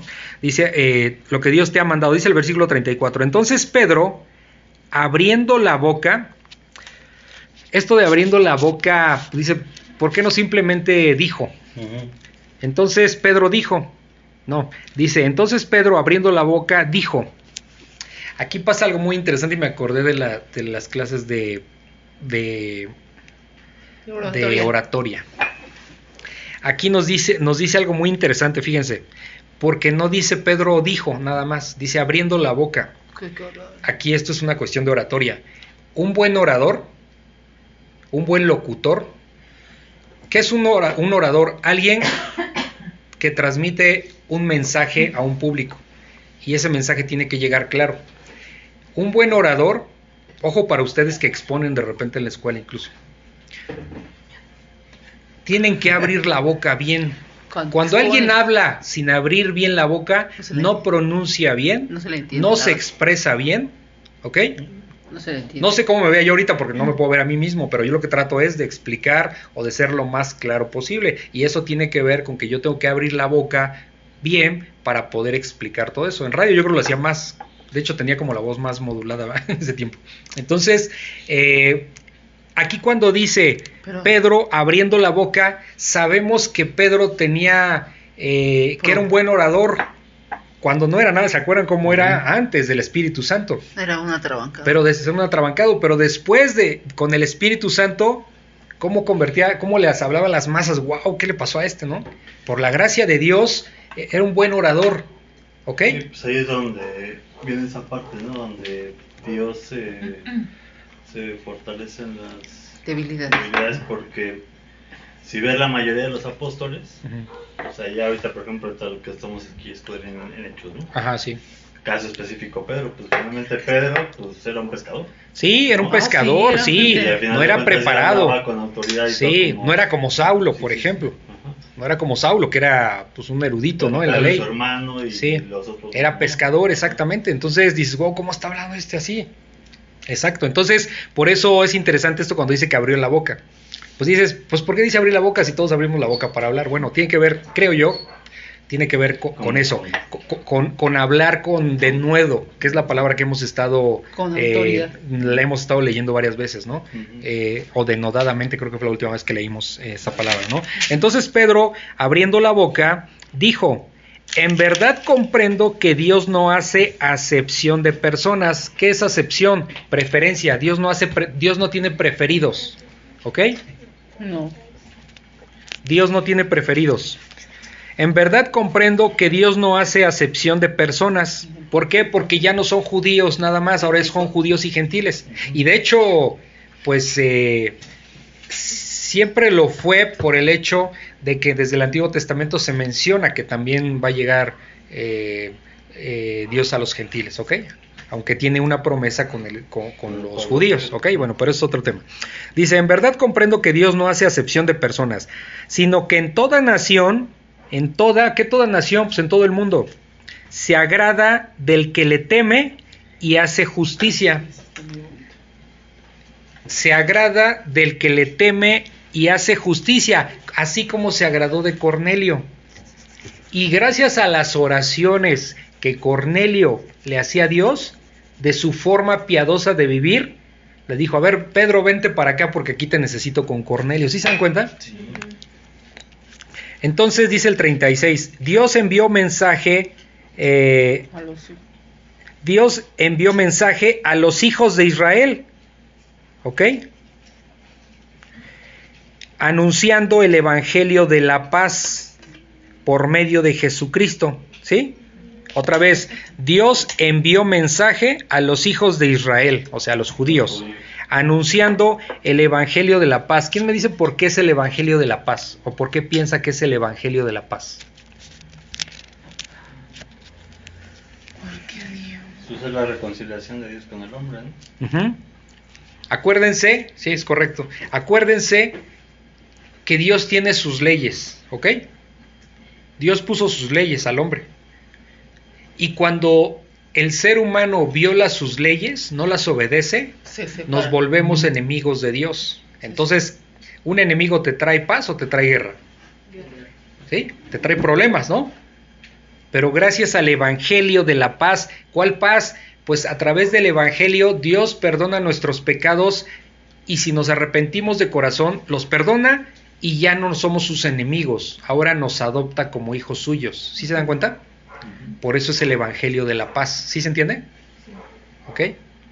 Pero Mi paz que- les dejo, mi paz les doy, no como la del mundo. ¿Ok? No estamos hab- hablando de una paz social como la que podemos disfrutar aquí relativamente en Querétaro, ¿no? A comparación de otras ciudades violentas en México. No estamos hablando de esa paz. No, no, no. Estamos a algo que sobrepasa todo entendimiento de Dios, que es algo, de hecho, esa paz es sobrenatural, no lo podemos entender, pero tenemos alegría en el corazón cuando algo pasa y sabemos que es gracias a Dios, sea bueno o a veces hasta malo, ¿me explico? O en apariencia malo, ¿no? Acuérdense que, que este que todo el todo creyente todas las cosas le suena bien, ¿no? Entonces dice, eh, bueno, pues anunciando el evangelio de la paz por medio de Jesucristo. Este es Señor de todos, de todos quienes, ya no de los judíos. ¿Se dan cuenta como ahorita ya está hablando general? De todos lo- los que le temen, así sea un chino, así sea un hindú, donde en la India son idólatras a más no poder, pero sí hay, ver- hay verdaderos creyentes. ¿Sí me explicó? De, to- de todas partes, de todas las culturas, de todos los rincones del mundo, habrá creyentes, ¿ok? Dice el 37, vosotros sabéis, o sea, ustedes saben lo que se divulgó por toda Judea, comenzando desde Galilea, desde el, después del bautismo que predicó Juan. ¿Cuál Juan? Juan el Bautista. El Bautista, exactamente. Dice el 38, cómo Dios ungió con el Espíritu Santo y con poder a Jesús de Nazaret. ¿Por qué lo ungió con el Espíritu Santo y con poder? Pues porque hacía milagros, levantaba muertos, paralíticos, ¿sí? les daba la vista a los ciegos, ¿ok? Eh, sacaba demonios, o sea, eso no lo puede hacer ningún ser humano, solo Dios, ¿ok? Y bueno, el Señor Jesús también dio ese poder a, a sus discípulos con el propósito de predicar su evangelio al inicio y dar testimonio de que también eran enviados, eran testigos de Dios, ¿ok? Nada más ahí, ¿ok? Entonces, cómo Dios ungió con el Espíritu Santo y con poder a Jesús de Nazaret y cómo éste anduvo haciendo bienes y, sanando a todos, O sea, haciendo bienes, pues los milagros, ¿no? Y sanando a todos, a todos los oprimidos por el diablo, porque Dios estaba con él. Entonces, ¿quién es el que oprime? Fíjense, esto es muy interesante. ¿Quién, a quién ¿Qué es oprimir? Como aplastar. Aplastar. ¿Quién es el que aplasta? El diablo. El diablo. El diablo. Ojo con esto. El diablo tiene el propósito de destruir, de destruirnos, ¿ok? Y el propósito de caer en pecado para desobedecer a Dios y entonces no, no, no- llegar a ser hijos de Dios, sino más bien enemigos de Dios, ¿ok? Pero ¿qué pasa cuando a una persona le da, por ejemplo, Cáncer. cáncer? ¿Es Satanás? No sabemos. No, pero- Pero si tienes a Dios con tu corazón, puede ser que Dios esté trabajando contigo a través de eso, porque dice que Él se fortalece en nuestras debilidades, ¿ok? Entonces, pero tiene un propósito de purificarnos, tiene un propósito de, hacer, de hacernos que nos acerquemos más a Dios. Por eso siempre, ojo con esto, siempre hay que darle gracias a Dios, como creyentes estoy hablando, ¿eh? Porque esto no lo va a pensar un, un- un incrédulo. Como creyentes, tenemos que darle gracias a Dios cuando nos pasan cosas buenas y cuando nos pasan cosas malas. ¿Ok? Porque como dice ahí una alabanza, ¿no? ¿Cómo voy a aceptar lo, eh, solo lo bueno y lo malo? ¿Por qué no? ¿Sí? Un jojo también. Sí, yo leí una de. Bueno, ¿No? una parodia, sí. Entonces, eh, entonces tiene que ver con eso. A veces Dios utiliza la aflicción para poder estar más cerca de Él. ¿Ok? Entonces tiene un propósito santificador, o sea, de que nos alejemos del pecado, de que recurramos más a Él. ¿Ok? Como por ejemplo un endemoniado, bueno, pues está dominado por Satanás, ¿no? ¿Cuántos de endemoniados no, no, cuántos demonios no sacó el Señor Jesucristo? ¿Ok? Entonces, bueno, dice que aquí eh, anduvo haciendo bienes y sanidades a todos, eh, a todos los oprimidos por el diablo, ¿sí? Porque Dios estaba con él, ¿sí? Porque Dios estaba con Jesús. Dice el 39, y, en- y nosotros somos testigos, dice Pedro, nosotros somos testigos. ¿Se acuerdan que le dijo el Señor Jesucristo? Ustedes serán mis testigos, ¿ok? Ustedes darán, anunciarán el Evangelio y serán mis testigos, ¿no? Eh, y nosotros somos testigos de todas las cosas que Jesús hizo en la tierra de Judea y en Jerusalén. ¿Por qué sus testigos? Pues porque andaban con Jesús y ellos vieron todo lo que pasó. Pedro vio todo lo que pasó, ¿ok? Entonces no le contaron, él lo vio, ¿ok? Dice aquí, eh, dice, ok, eh, hizo, la- dice, ra, ra, ra, ra, 39 otra vez, y nosotros somos testigos de todas las cosas que Jesús hizo en la tierra de Judea y en Jerusalén, a quienes mataron, eh, a, a quien mataron colgándole en un madero, ¿sí? ¿Eso habla de Judas? No, no, habla de la crucifixión del Señor Jesucristo. O sea, a ese Señor Jesu, a ese Jesucristo es al mismo, a eso se refiere Pedro, es el que mataron en la cruz y que todo el mundo se enteró, ¿no? Es. Mataron en la cruz, colgándole de un madero, o sea, lo clavaron en una cruz de madera, ¿ok? Dice el versículo 40, a este, o sea, a este Jesús levantó Dios al tercer día, después de, ¿se acuerdan que resucitó al tercer día? E hizo que se manifestase, o sea, que se, que se revelara, que se presentara, pero ojo, dice el versículo 41, fíjense cómo es importante esto. Ojalá algún incrédulo lo pudiera, lo pudiera escuchar. No a todo el pueblo. Después de resucitado, ¿se acuerdan que no se le apareció No, a todos? ¿A quiénes se les apareció? Los apóstoles. A los creyentes nada más, a los puros creyentes. A los incrédulos no. Porque el tiempo de los incrédulos se había acabado. ¿Ok? Mientras estuvo vivo, eh, estuvo predicando y mostrando y mostrando y mostrando que era el Hijo de Dios. Lo rechazaron. Pero cuando muere y resucita al tercer día, después de, ser crucificado, se aparece, sabemos que se le apareció alrededor de 500 personas, pero todos eran creyentes. Ya no se les apareció a los incrédulos. Y podemos deducirlo por una razón muy sencilla, porque ni, ni resucitado hubieran creído en él. A ese nivel de, de, Yo- de yo- necedad estaban. Yo creo que por eso el rapto es antes que la tribulación. Sí. Yo también Podría ser, podría ser. ¿Se acuerdan el caso de... eh, vimos el, el pasaje del rico y Lázaro, ¿se acuerdan? Sí. Cuando el rico le dice, no, pues le dice a Abraham, manda a Lázaro para que Para que vea. para que les diga a mis hermanos, ¿no? Que, que, pues sí, si hay un Dios y castigo y infierno y todo, ¿no? ¿Y, y qué le dijo Abraham? Pues este, ni, ni aún resucitando lo van a creer. Sí. Y pasó, porque este, ni aún levantándolo de los muertos va a creer. ¿Por qué? Porque incluso hoy día Jesús resucitó al tercer día y la gente sigue sin creer, mucha gente sigue sin creer. sí. Ni aunque Jesús resucitó, la gente cree. Al contrario, cada vez dicen que son inventos, que son fábulas, o sea que no es, son cosas inventadas. ¿Ok? Entonces, ¿por qué ya no se, después de resucitado, por qué no se les aparece a todo mundo? Porque, porque ya solamente era a los creyentes, a los que verdaderamente le seguían, y para darle instrucciones y para darles el Espíritu Santo. Sí. ¿Se acuerdan que dice es necesario que yo me vaya para que venga el gran consolador, el Espíritu Santo? ¿Ok?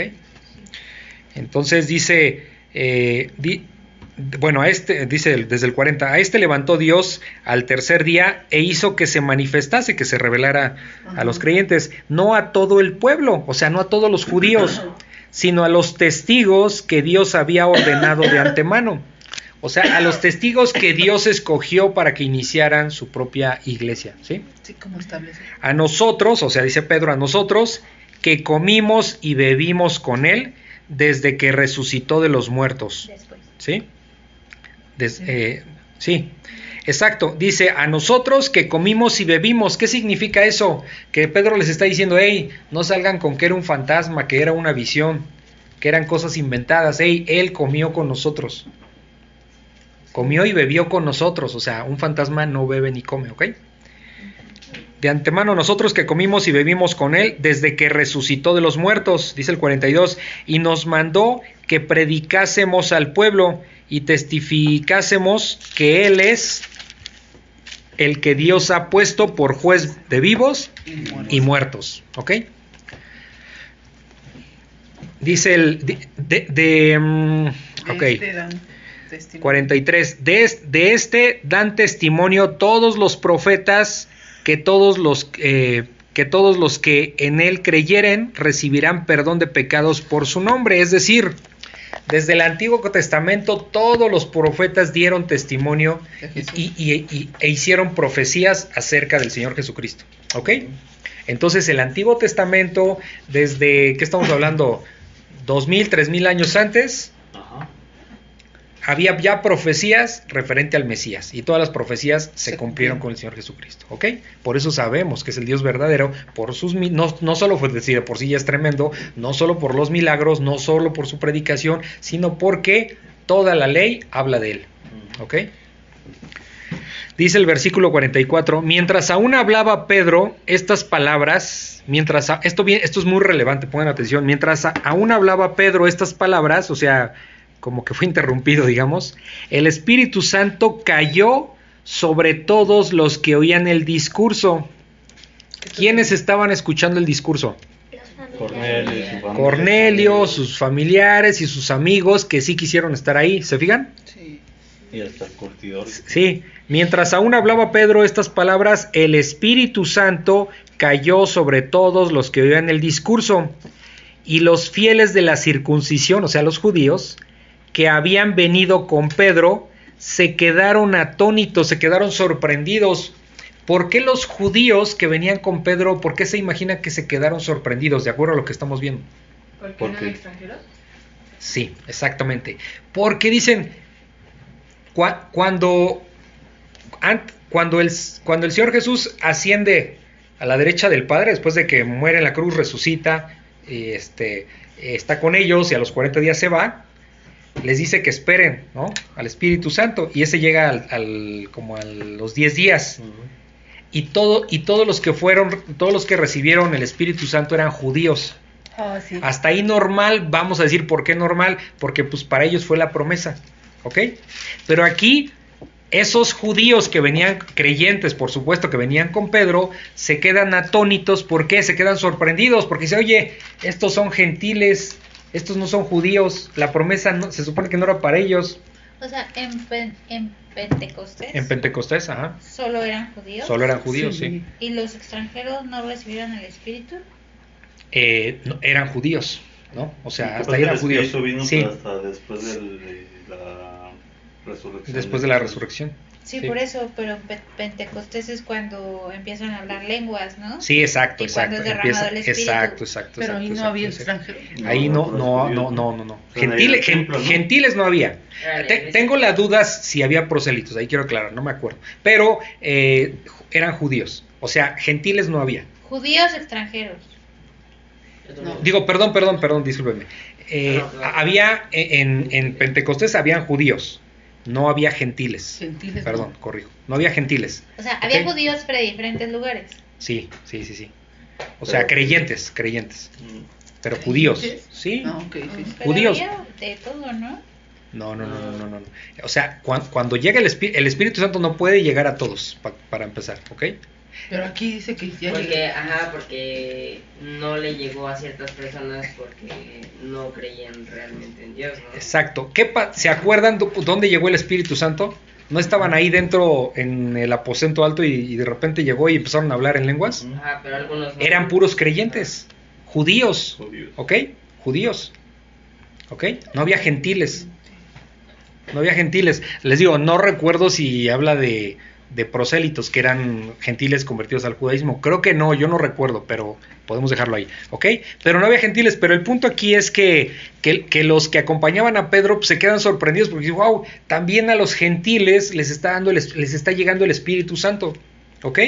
¿Y por qué sabemos que así, que, que así era? Pues porque porque Dios le reveló en éxtasis, dentro del éxtasis, una visión a Pedro de que ya no llame inmundo a lo que la sangre de Cristo limpió.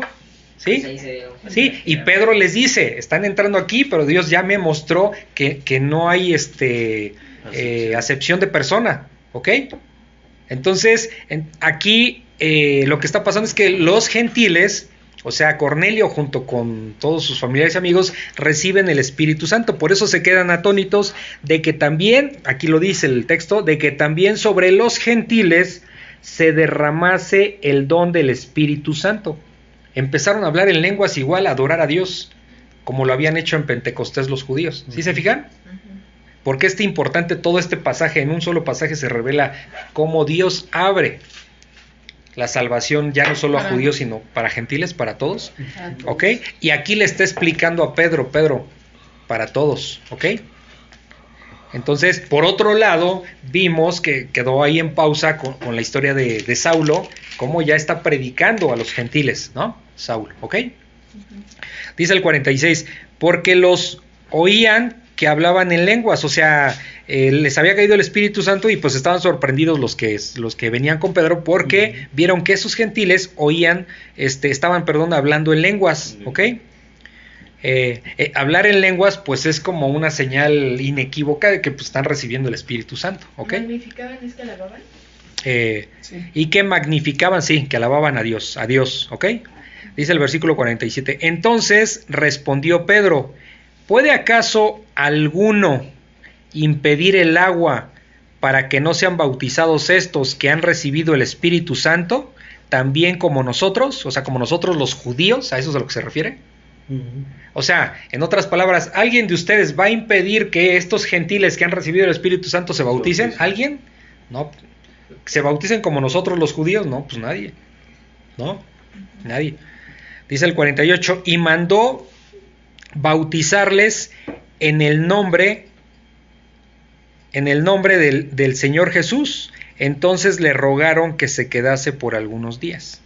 ¿Ok? ¿Sí se fijan? Ahora, vamos a ver a lo largo de, de la Biblia que el Espíritu Santo puede llegar antes o puede llegar después, ¿sí? De bautizarse. No, Dios no tiene reglas en ese sentido. ¿Es No, bautizarse? sí, no hay un proceso que digas, ah, es A, B, C, D, así es la conversión de un cristiano, no. Tiene que pasar por esto. por- Obviamente todo eso se tiene que pasar, pero Dios, para Dios no hay formas. No, no hay una receta. Ah, primero te arrepientes, después te bautizas, después recibes el Espíritu Santo. No. O sea, antes de todo eso, este, solo los gentiles, no, perdón, solo los judíos eran los que se bautizaban. Sí. Y a partir de ahí los gentiles empezaron a poder bautizarse. Sí, porque es una, es una ordenanza de Dios. Ya, porque ¿ok? ya lo Sí, por ejemplo, ¿cómo empezó, cómo empezó antes de que estuviera el Señor Jesucristo, quién bautizaba? Juan, Juan el Bautista, ¿no? Entonces, entendemos que en Pentecostés todos los que recibieron el Espíritu Santo ya se habían bautizado, ¿no? O, o con los discípulos, porque el Señor Jesús como tal no bautizaba, sino que eran sus discípulos, o este, o Juan el Bautista, ¿no? Primero fueron bautizados y después recibieron el Espíritu Santo. Aquí vemos con los gentiles que primero reciben el Espíritu Santo y luego Pedro dice, pues ¿quién va a impedir que se bauticen? No, pues nadie. ¿Sí? Por eso tem- tomen en cuenta que, que no hay reglas a seguir A en este que- sentido. O sea, No, adelante, adelante. o sea, entonces hechos, hasta aquí empezamos con los gentiles. Aquí, aquí se abre. No, no, no, no. Aquí esta es una historia, pero, pero por ejemplo ya vimos en los versículos, en los, pasa- en los capítulos anteriores que, que, que este Saulo ya estaba predicando en Damasco. Son gentiles. ¿Sí? ¿Me Aquí explico? Lo que no me queda claro es lo que preguntó Meli sobre ¿De qué? en Pentecostés hay, no había gentiles. No. ¿Y No. dónde se sustenta eso? Pues ya lo vimos. Pues sí, Hay pero que no- checar los pasajes. Pues, o sea, todo lo que vimos, la conversión de la- el res- Pero cuando no reciben sabes el cuál Espíritu ahorita. Santo. No, pues hay que regresar nada más a, a verlo. Pues nos vamos- Pues si quieren nos echamos otro rato. el templo, ¿no? Sí, revisen. Es que lo que no quiero es como alargarlo tanto. Pero, o sea, revisen, vuelvan a leer eh, la parte de, de cuando reciben el Espíritu Santo, que es al final de Lucas, por ejemplo. Entonces ahí va, este, va, vamos a poder. Pero de Pentecostal. de- ¿Eh? Estamos hablando de Pentecostal. Ah, no, ah, sí, perdón. Sí, Ok, no, a Lucas bueno, no no, no, no, eso. perdón, Eso perdón. viene en Hechos. Sí, en hechos al inicio. A ver, vamos a ver. Y ¿dónde estábamos? Lo digo, ¿En quién lo leemos? A ver, vamos a ver. Bueno, sí, porque se supone que estaban celebrando las Sí. fiestas. Exacto, sí. De la cosecha. A ver, eh, judíos. es en Hechos 1, eh, es en Hechos 2. Ajá. La venida del Espíritu Santo. Lo leo, ¿no? Porque ya lo, obviamente ya lo estudiamos. Cuando llegó el día de Pentecostés y estaban todos unánimes juntos, ¿quiénes? Pues judíos. Y de repente vino del cielo un estruendo como de un viento recio que soplaba, el cual llenó toda la casa donde estaban sentados. ¿Quiénes estaban sentados a la mesa? Pues eh, judíos, porque era una celebración, como dice Melissa, de judíos. Y se les aparecieron lenguas repartidas como de fuego, asentándose sobre cada uno de ellos, y fueron todos llenos del Espíritu Santo, y comenzaron a hablar en otras lenguas, según el Espíritu les daba que hablasen. Moraban entonces en Jerusalén judíos, aquí está, varones piadosos y de todas las naciones bajo el cielo, o sea, judíos, o sea, de, mm, no de ahí de, de la zona de Palestina, había unos de otro lado, ¿ok? Eh, había judíos, pero que estaban viviendo en, otro, en otras regiones, en otros países, ajá. Exacto. Entonces dice, moraban entonces en Jerusalén judíos, varones piadosos, ¿ok? De todas las, de todas las naciones bajo el cielo, ¿sí? Aquí cuando dice varones piadosos, vamos a revisar, espérame. em, porque aquí hombres, varones piadosos, eh, entiendo que se refiere a, a los que moraban eh, en otras partes de, de- de- en todo caso, de Palestina o de, o de, o de otras ciudades como, como, como Roma, por ejemplo, ¿no? Pero, Pero, siendo por ejemplo, judíos. aquí creyentes se refiere a creyentes judíos.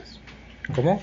Y hecho, y hecho ese estruendo, se juntó la multitud y estaban con- confusos, porque cada uno les oía hablar en su propia lengua y estaban atónitos y maravillados, diciendo, mirad, ¿no son galileos todos estos que hablan? ¿Cómo pues les oímos nosotros hablar cada uno en nuestra lengua y en la que hemos nacido? ¿Ok? ¿Ok? Sí, que había no- de todos, pero los que había estaban de todos. Ajá. eran los que no, Sí. por eso ustedes- Porque acuérdense que sí, había de varias regiones, pero eran judíos, porque llegaron a, a la celebración ¿sí? Ajá, ok. de Pentecostés. Y, o sea, en otras palabras, un gentil no llega a, a celebrar Pentecostés. ¿no? Yo creo que es que, que sí hay eh, no lo dice aquí el texto, pero puedo imaginar que a lo mejor prosélitos, pues sí, porque si estaban, y, y se entiende más bien que sí, porque si, si estaban siguiendo el judaísmo, pues obviamente era importante ¿Y esta fiesta. creyentes? ¿Creyentes? Se dice Pentecostés Pe- significa quincuagésimo y se refiere a la fiesta de... Sí, sí, sí. Ok, Era una de las fiestas anuales para las cuales la nación se reunía en Jerusalén. Ajá. En Pentecostés se ofrecían las primicias, en las primicias. El. Espíritu Santo vino en ese día como la primicia de herencia del creyente, Sí, sí, sí. quienes fueron añadidos en ese momento a la iglesia. Fueron a su vez las primicias de toda cosecha de creyentes que vendría después, que toda la cosecha de creyentes que vendría después juntos Sí. en el aposento alto mencionado. Porque de hecho, ¿se acuerdan que, que había como, ¿cómo dice la palabra? Que había como simpatizantes, ¿no? No me acuerdo qué palabras utilizo. Que había como que- personas que eran, que, que, mm, Sí, ¿no? que, que eran como, veían con buenos ojos, pues, a, los, a los cristianos, vamos, no, no se llamaban así que en ese momento, pero que eran eh, bien vistos los cristianos, pero no se les acercaban porque tenían como miedo, así como, pues, no sé qué está pasando ahí con ellos, ¿no? ¿Se acuerdan? Entonces, aquí yo creo que, eh, no recuerdo, igual me equivoco, discúlpenme si me equivoco, pero eh, entiendo que, que eran judíos, que venían, tanto los estaban ahí como venían de otras regiones, prosélitos, quiero entender que sí, porque pues tenían que seguir las tradiciones, y supongo que si había entre ellos, este, eh, creyentes, o sea, pues también iban a estar ahí, ¿no? O sea, entonces no sé, o sea, pero bueno, lo importante aquí no es tanto ese detalle, sino entender lo que, lo que acabamos de ver en el capítulo 10, que es eh, el anuncio que le da Dios, a- a- que da Dios a través de Pedro, de que ya no hay hombres impuros, ¿no? Como los gentiles, ¿ok? O O sea, que nada se abre impuro, porque por la sangre de Cristo, que es lo que debemos de entender aquí, que por la sangre de Cristo es para, para este, para, Para perdón de para, pecado. to- para perdón de pecados, ¿sí? Para todo el mundo, Sí, ¿ok? sí, sí. Para- obviamente para todo el que se arrepiente, ¿ok? Ese es el, ese es el punto Aquí está. central de aquí, digamos, en todo caso, ¿ok? Dice, sino que en toda nación se agrada de que le temen y hacen justicia. Ujú. ¿Ok? ¿Tienen alguna duda? No. Porque acuérdense que, de hecho, fu- fue creciendo. eh, eh, los, lo- los primeros que recibieron el Espíritu Santo fueron en Jerusalén. Después, Sí, primero fueron los apóstoles. ¿no? sí, bueno, y en Pentecostés, pero también ya en, en, en Samaria, también. En Samaria también ya habían recibido, ¿se acuerdan? ¿O no se acuerdan? Sí, sí, sí, sí. También Sí. ¿Y Galilea también? ¿Mandé? ¿En Galilea también? Este. ¿O no? lugares- entonces ahora sobre, sobre los gentiles. Ah, déjame ver. A ver, ahí ya hay. sí. ¿Qué ¿No se acuerdan? eso? A ver, por aquí está. Por Eh, el espíritu, ¿no? por lo del Ajá, espíritu, cierto. sí, sí, sí. A ver Por dónde estás. Espérenme. Defensa y muerte está. ¿En qué momento este, se recibe el Espíritu? Sí. O sea, porque aquí ya es muy marcado hacia gentiles, pero antes era solo Es que ahorita me quiero acordar. Me quiero acordar. A ver, lo acabamos de ver hace poquito. Ok. Esto es- Ok. Mm, Bueno, se los dejo de tarea, ustedes lo hacen y lo vemos, ¿ok? Para no extendernos. Pero sí, este, se, se- primero es en Jerusalén, después es en... ah, después es en, en Samaria y después es sobre los gentiles, ¿ok? Entonces fue, de hecho es lo que dijo el Señor Jesús, ¿se acuerdan? Que, que, que, que, Que se iba a ir y predicar el Evangelio, ¿no? Jerusalén, Samaria hasta lo último De la tierra, ¿no? Entonces no, no lo dijo así como, co- como for- con una formalidad, lo dijo porque así se iba a dar. O sea, hasta en eso, hasta en eso. Sí. ¿Ok? Pero bueno, estoy entonces le dando un repaso y ya. los- igual sería interesante ver también dudas si, que por si no les queda O claro sea, algo, lo, la- lo revisamos. el mensaje principal es que aquí ya los gentiles están considerados Sí, en este mensaje. sí, exacto. Que no estaban considerados. o sea, No estaban considerados, estaban. ok. Sí, Yo nunca había entendido eso aquí. no, por eso es lo que vuelvan a leerlo y si tienen dudas las aclaramos, la podemos antes de empezar cada clase podemos de- aclarar dudas y nos podemos a era- revisar para que sea más Como que estaba viendo más a un- tranquilo. a un hombre gentil confiando en Dios, pero pero la parte esta de de que Dios aquí abre la oportunidad a los gentiles, no, no lo había pensado cuando lo leí. Es que acuérdense que, que, vamos a decirlo así, reciben el Espíritu Santo los judíos, ¿ok? Vamos a decir que los de la promesa, ¿no? Después empiezan a recibir el Espíritu Santo los samaritanos. ¿Quiénes son los samaritanos? Los que eran judíos Pero- revueltos con gentiles, ¿ok? Sí, pero y después reciben eh, el Espíritu Santo los gentiles, que es lo que estamos Lo que viendo pasa hoy. es que cuando él vino aquí a la tierra no se presentó solamente a los judíos, o sea, se presentó a todos. Sí. Entonces, eso, pues, él se va, pero no me, o sea, no, no me hace sentido que solamente pudiera ser a los judíos. Ah, no, pero estamos hablando de la llegada del Espíritu Santo. No, No. estamos hablando de la predicación. O sea, el Señor Jesucristo anduvo predicando por toda la región. Sí, pero, ¿O cuál es la no, duda? o sea, no, no, como que hay algo no me checa. Pero es, Es que, algo- es que a lo mejor fue- estás... O sea, como de, ¿por más qué bien, predicarías? Y de No, no fue exclusivo para los judíos, sino más bien primero les llegó a ellos y conforme fueron predicando, pues ya. Ahora, sí, ahora estamos viendo esta historia que nos muestra claramente esa situación, ¿no? Pero eso es, eh, a la par y todo, todo- ¿qué estaba pasando en ese momento? Había muchos predicando por todos lados y seguramente ya muchos gentiles ya estaban recibiendo el Espíritu Santo, ¿sale? O sea, aquí no nos va a hablar de uno por uno. Aquí estamos viendo más un Aquí estamos dando un- una historia que nos revela cómo se estaban dando la situación, pero pues seguramente ya había por todos lados. Y sí, o sea, obviamente llega el Señor Jesús y empieza a, a convertir, digamos, eh, con su predicación, muchos se convierten, ¿ok? Entonces sí, pero aquí estamos hablando de la cuestión del Espíritu Santo como tal, ¿ok? Porque el Espíritu Santo no llegó mientras el Señor Jesucristo estuvo aquí, llegó sí, después, diez días después. después, a los judíos, ¿ok? Sí, porque antes ¿Me no, ni siquiera con los O sea, profetas. sí, ¿no? lo que, a lo mejor tu No, confusión no. es que le estaba predicando a todos, sí, por supuesto.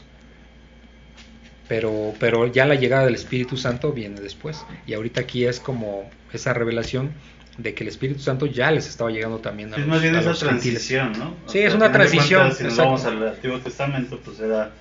Esa promesa era sobre el pueblo judío, ¿no? O sea, Sí. bueno, el- la, la promesa de. Que fíjate que iba a ser para Ah, todos. O sea, hasta que llegó el Espíritu Santo, en este momento se iban al Seol.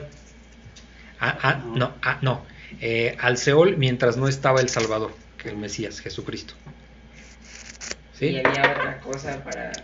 Porque si se morían entre el lapso donde estaba el Señor Jesucristo, a donde se dio el Espíritu Santo, pero hasta los gentiles. Y había algún gentil que sí creyera, pero no fuera judío. también se salvaba. Eh, aquí te va.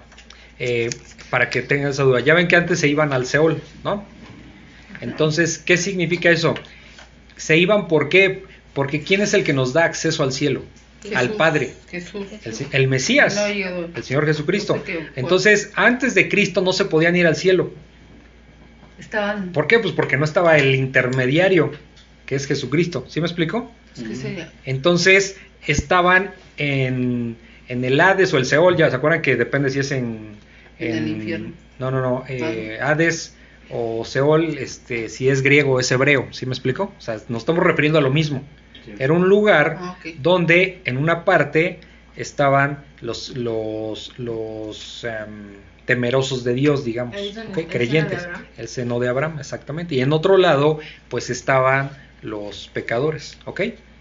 De hecho, hagan de cuenta, ¿qué pasó cuando, qué pasa cuando muere el Señor Jesucristo? Dice que van tres- ¿Sí? tres Cuando horas. muere el Señor Jesucristo, Arturito, porque esa es la respuesta para lo que me preguntaste, eh, descendió, Sí. ¿sí?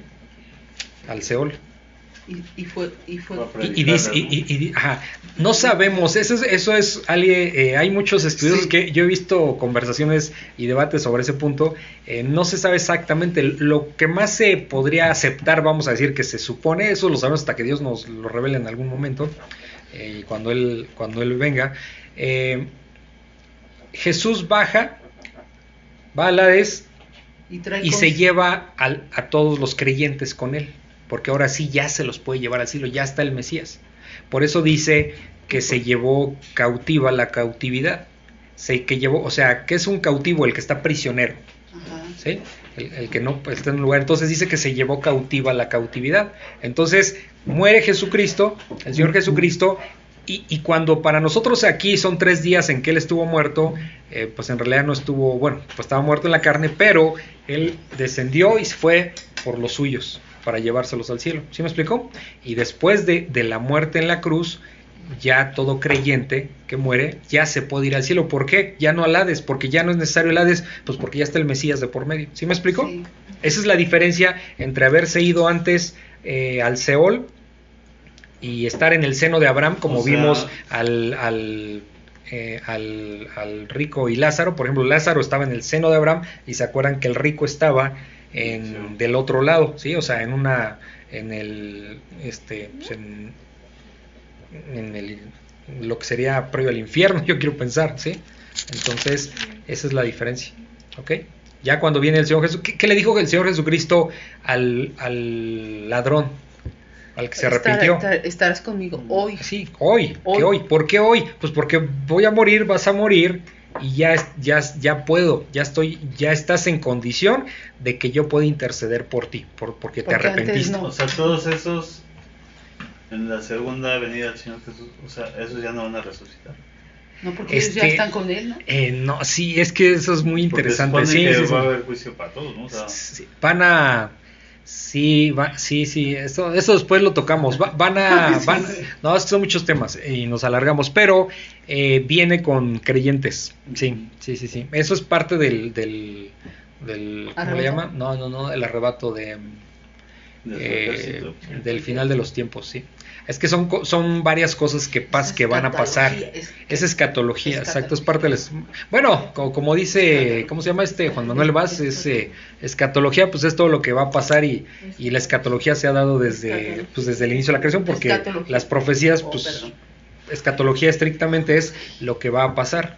Claro. Siempre asumimos escatología como el final de los tiempos, pero no forzosamente. El término pues, es lo que va a pasar y a eso, pasar. pues para los, los tiempos antiguos, pues lo que está pasando ahorita es escatología, ¿sí me explico? O sea, eso es otro tema. Entonces, eh, pero sí, sí, sí van a, va, va a venir con los creyentes, sí. Oye, otra Pero ese pregunta. tema es un poco más este de, Aquí donde de- dice de el. Espíritu Santo cayó ajá. sobre todos los que oían el discurso, o sea, el Espíritu Santo lo recibes cuando tú te arrepientes. Y aquí como entendemos el El, arrepentimiento. el- el Espíritu Santo lo recibes cuando Dios te lo da. Por eso les aclaré que, que no hay una metodología ni una o fórmula. sea, no es cuando tú te arrepientes. No, sí, obviamente tiene que haber un... Porque Dios no no, le va a dar el Espíritu Santo a un, a un incrédulo, a uno que no se Por eso arrepiente. es lo que no entiendo yo.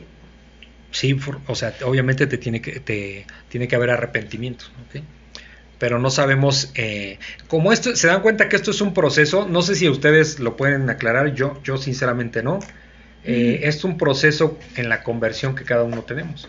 Yo no sabría deci- decir, ah, a partir de este día ya soy, ya era salvo, no lo sé. O sea, fue, pro- fue, fue un poco las circunstancias que se fueron dando hasta llegar al entendimiento de Dios y seguirlo, buscarlo. Pero es un proceso, ¿me explico? Sí. Entonces yo no sabría, yo soy muy honesto, porque luego hay hermanos que dicen, no, este tal día yo volví a nacer tal día, y digo, bueno, está bien, yo no- la verdad es que yo no sé, o sea, yo no podría decir eso porque Que a mí no, eso no, no sé, se me hace Sí. ¿sí? Decir, No, ay, Entonces, Yo, aún o todavía sea- dudas, dice. Yo también Sí, sí. digo, híjole, ¿qué tal que- sí. ¿Qué tal que Pero- yo como que eso no lo puedo aseverar.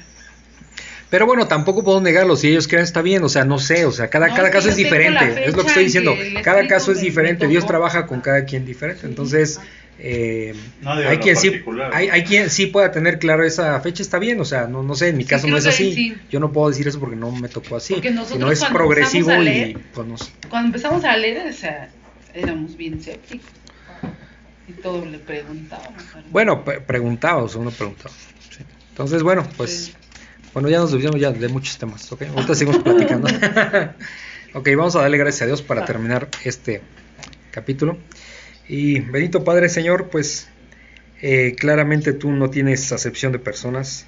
Eh, claramente mostraste en este, en este capítulo 10 de Hechos que eh, la forma en cómo tú le mostraste a Pedro que, que, no podemos llamar inmundo a nadie porque todos a través del Señor Jesucristo podemos tener perdón de pecados y gracias por, por ese Cordero perfecto que, que pues no entendemos, Señor, porque nosotros sinceramente y somos honestos no daríamos a nuestros hijos eh, para que pudieran salvarse gente perversa. Entonces, pues no, no entendemos eso, pero gracias te damos porque tú eres perfecto, tú eres santo y, y sabemos perfectamente hoy día que, que, que esa parte tan básica, tan esencial de un creyente que es que nuestro Salvador y nuestro Mesías es el Señor Jesucristo, al que tú mandaste, al que murió en la cruz, al que a través de su sangre eh, eh, pagó todos nuestros pecados, Señor. Y, y, pues nosotros seguimos batallando aquí, sabremos que seguiremos batallando en la carne hasta que tu Hijo Jesucristo venga y nos perfeccione, venga por nosotros. Pero gracias te damos, Señor, porque tenemos confianza en, en ti, que eres un Dios justo, eres un Dios misericordioso y que tanto en, las buenas como en las pruebas, pues tú estás siempre ahí, Señor, y trabajando para que nosotros cada vez nos parezcamos más a tu Hijo. Gracias te damos en el nombre de tu Hijo Jesús. Amén. Si consideras que este podcast puede ser de bendición para alguien más, te pido de favor que se lo compartas y también en tus redes sociales para que la palabra de Dios se siga cumpliendo. Si lo deseas me puedes contactar al correo labibliaexpositiva.gmail.com o por WhatsApp en el link que está en la descripción. Muchas gracias y bendiciones.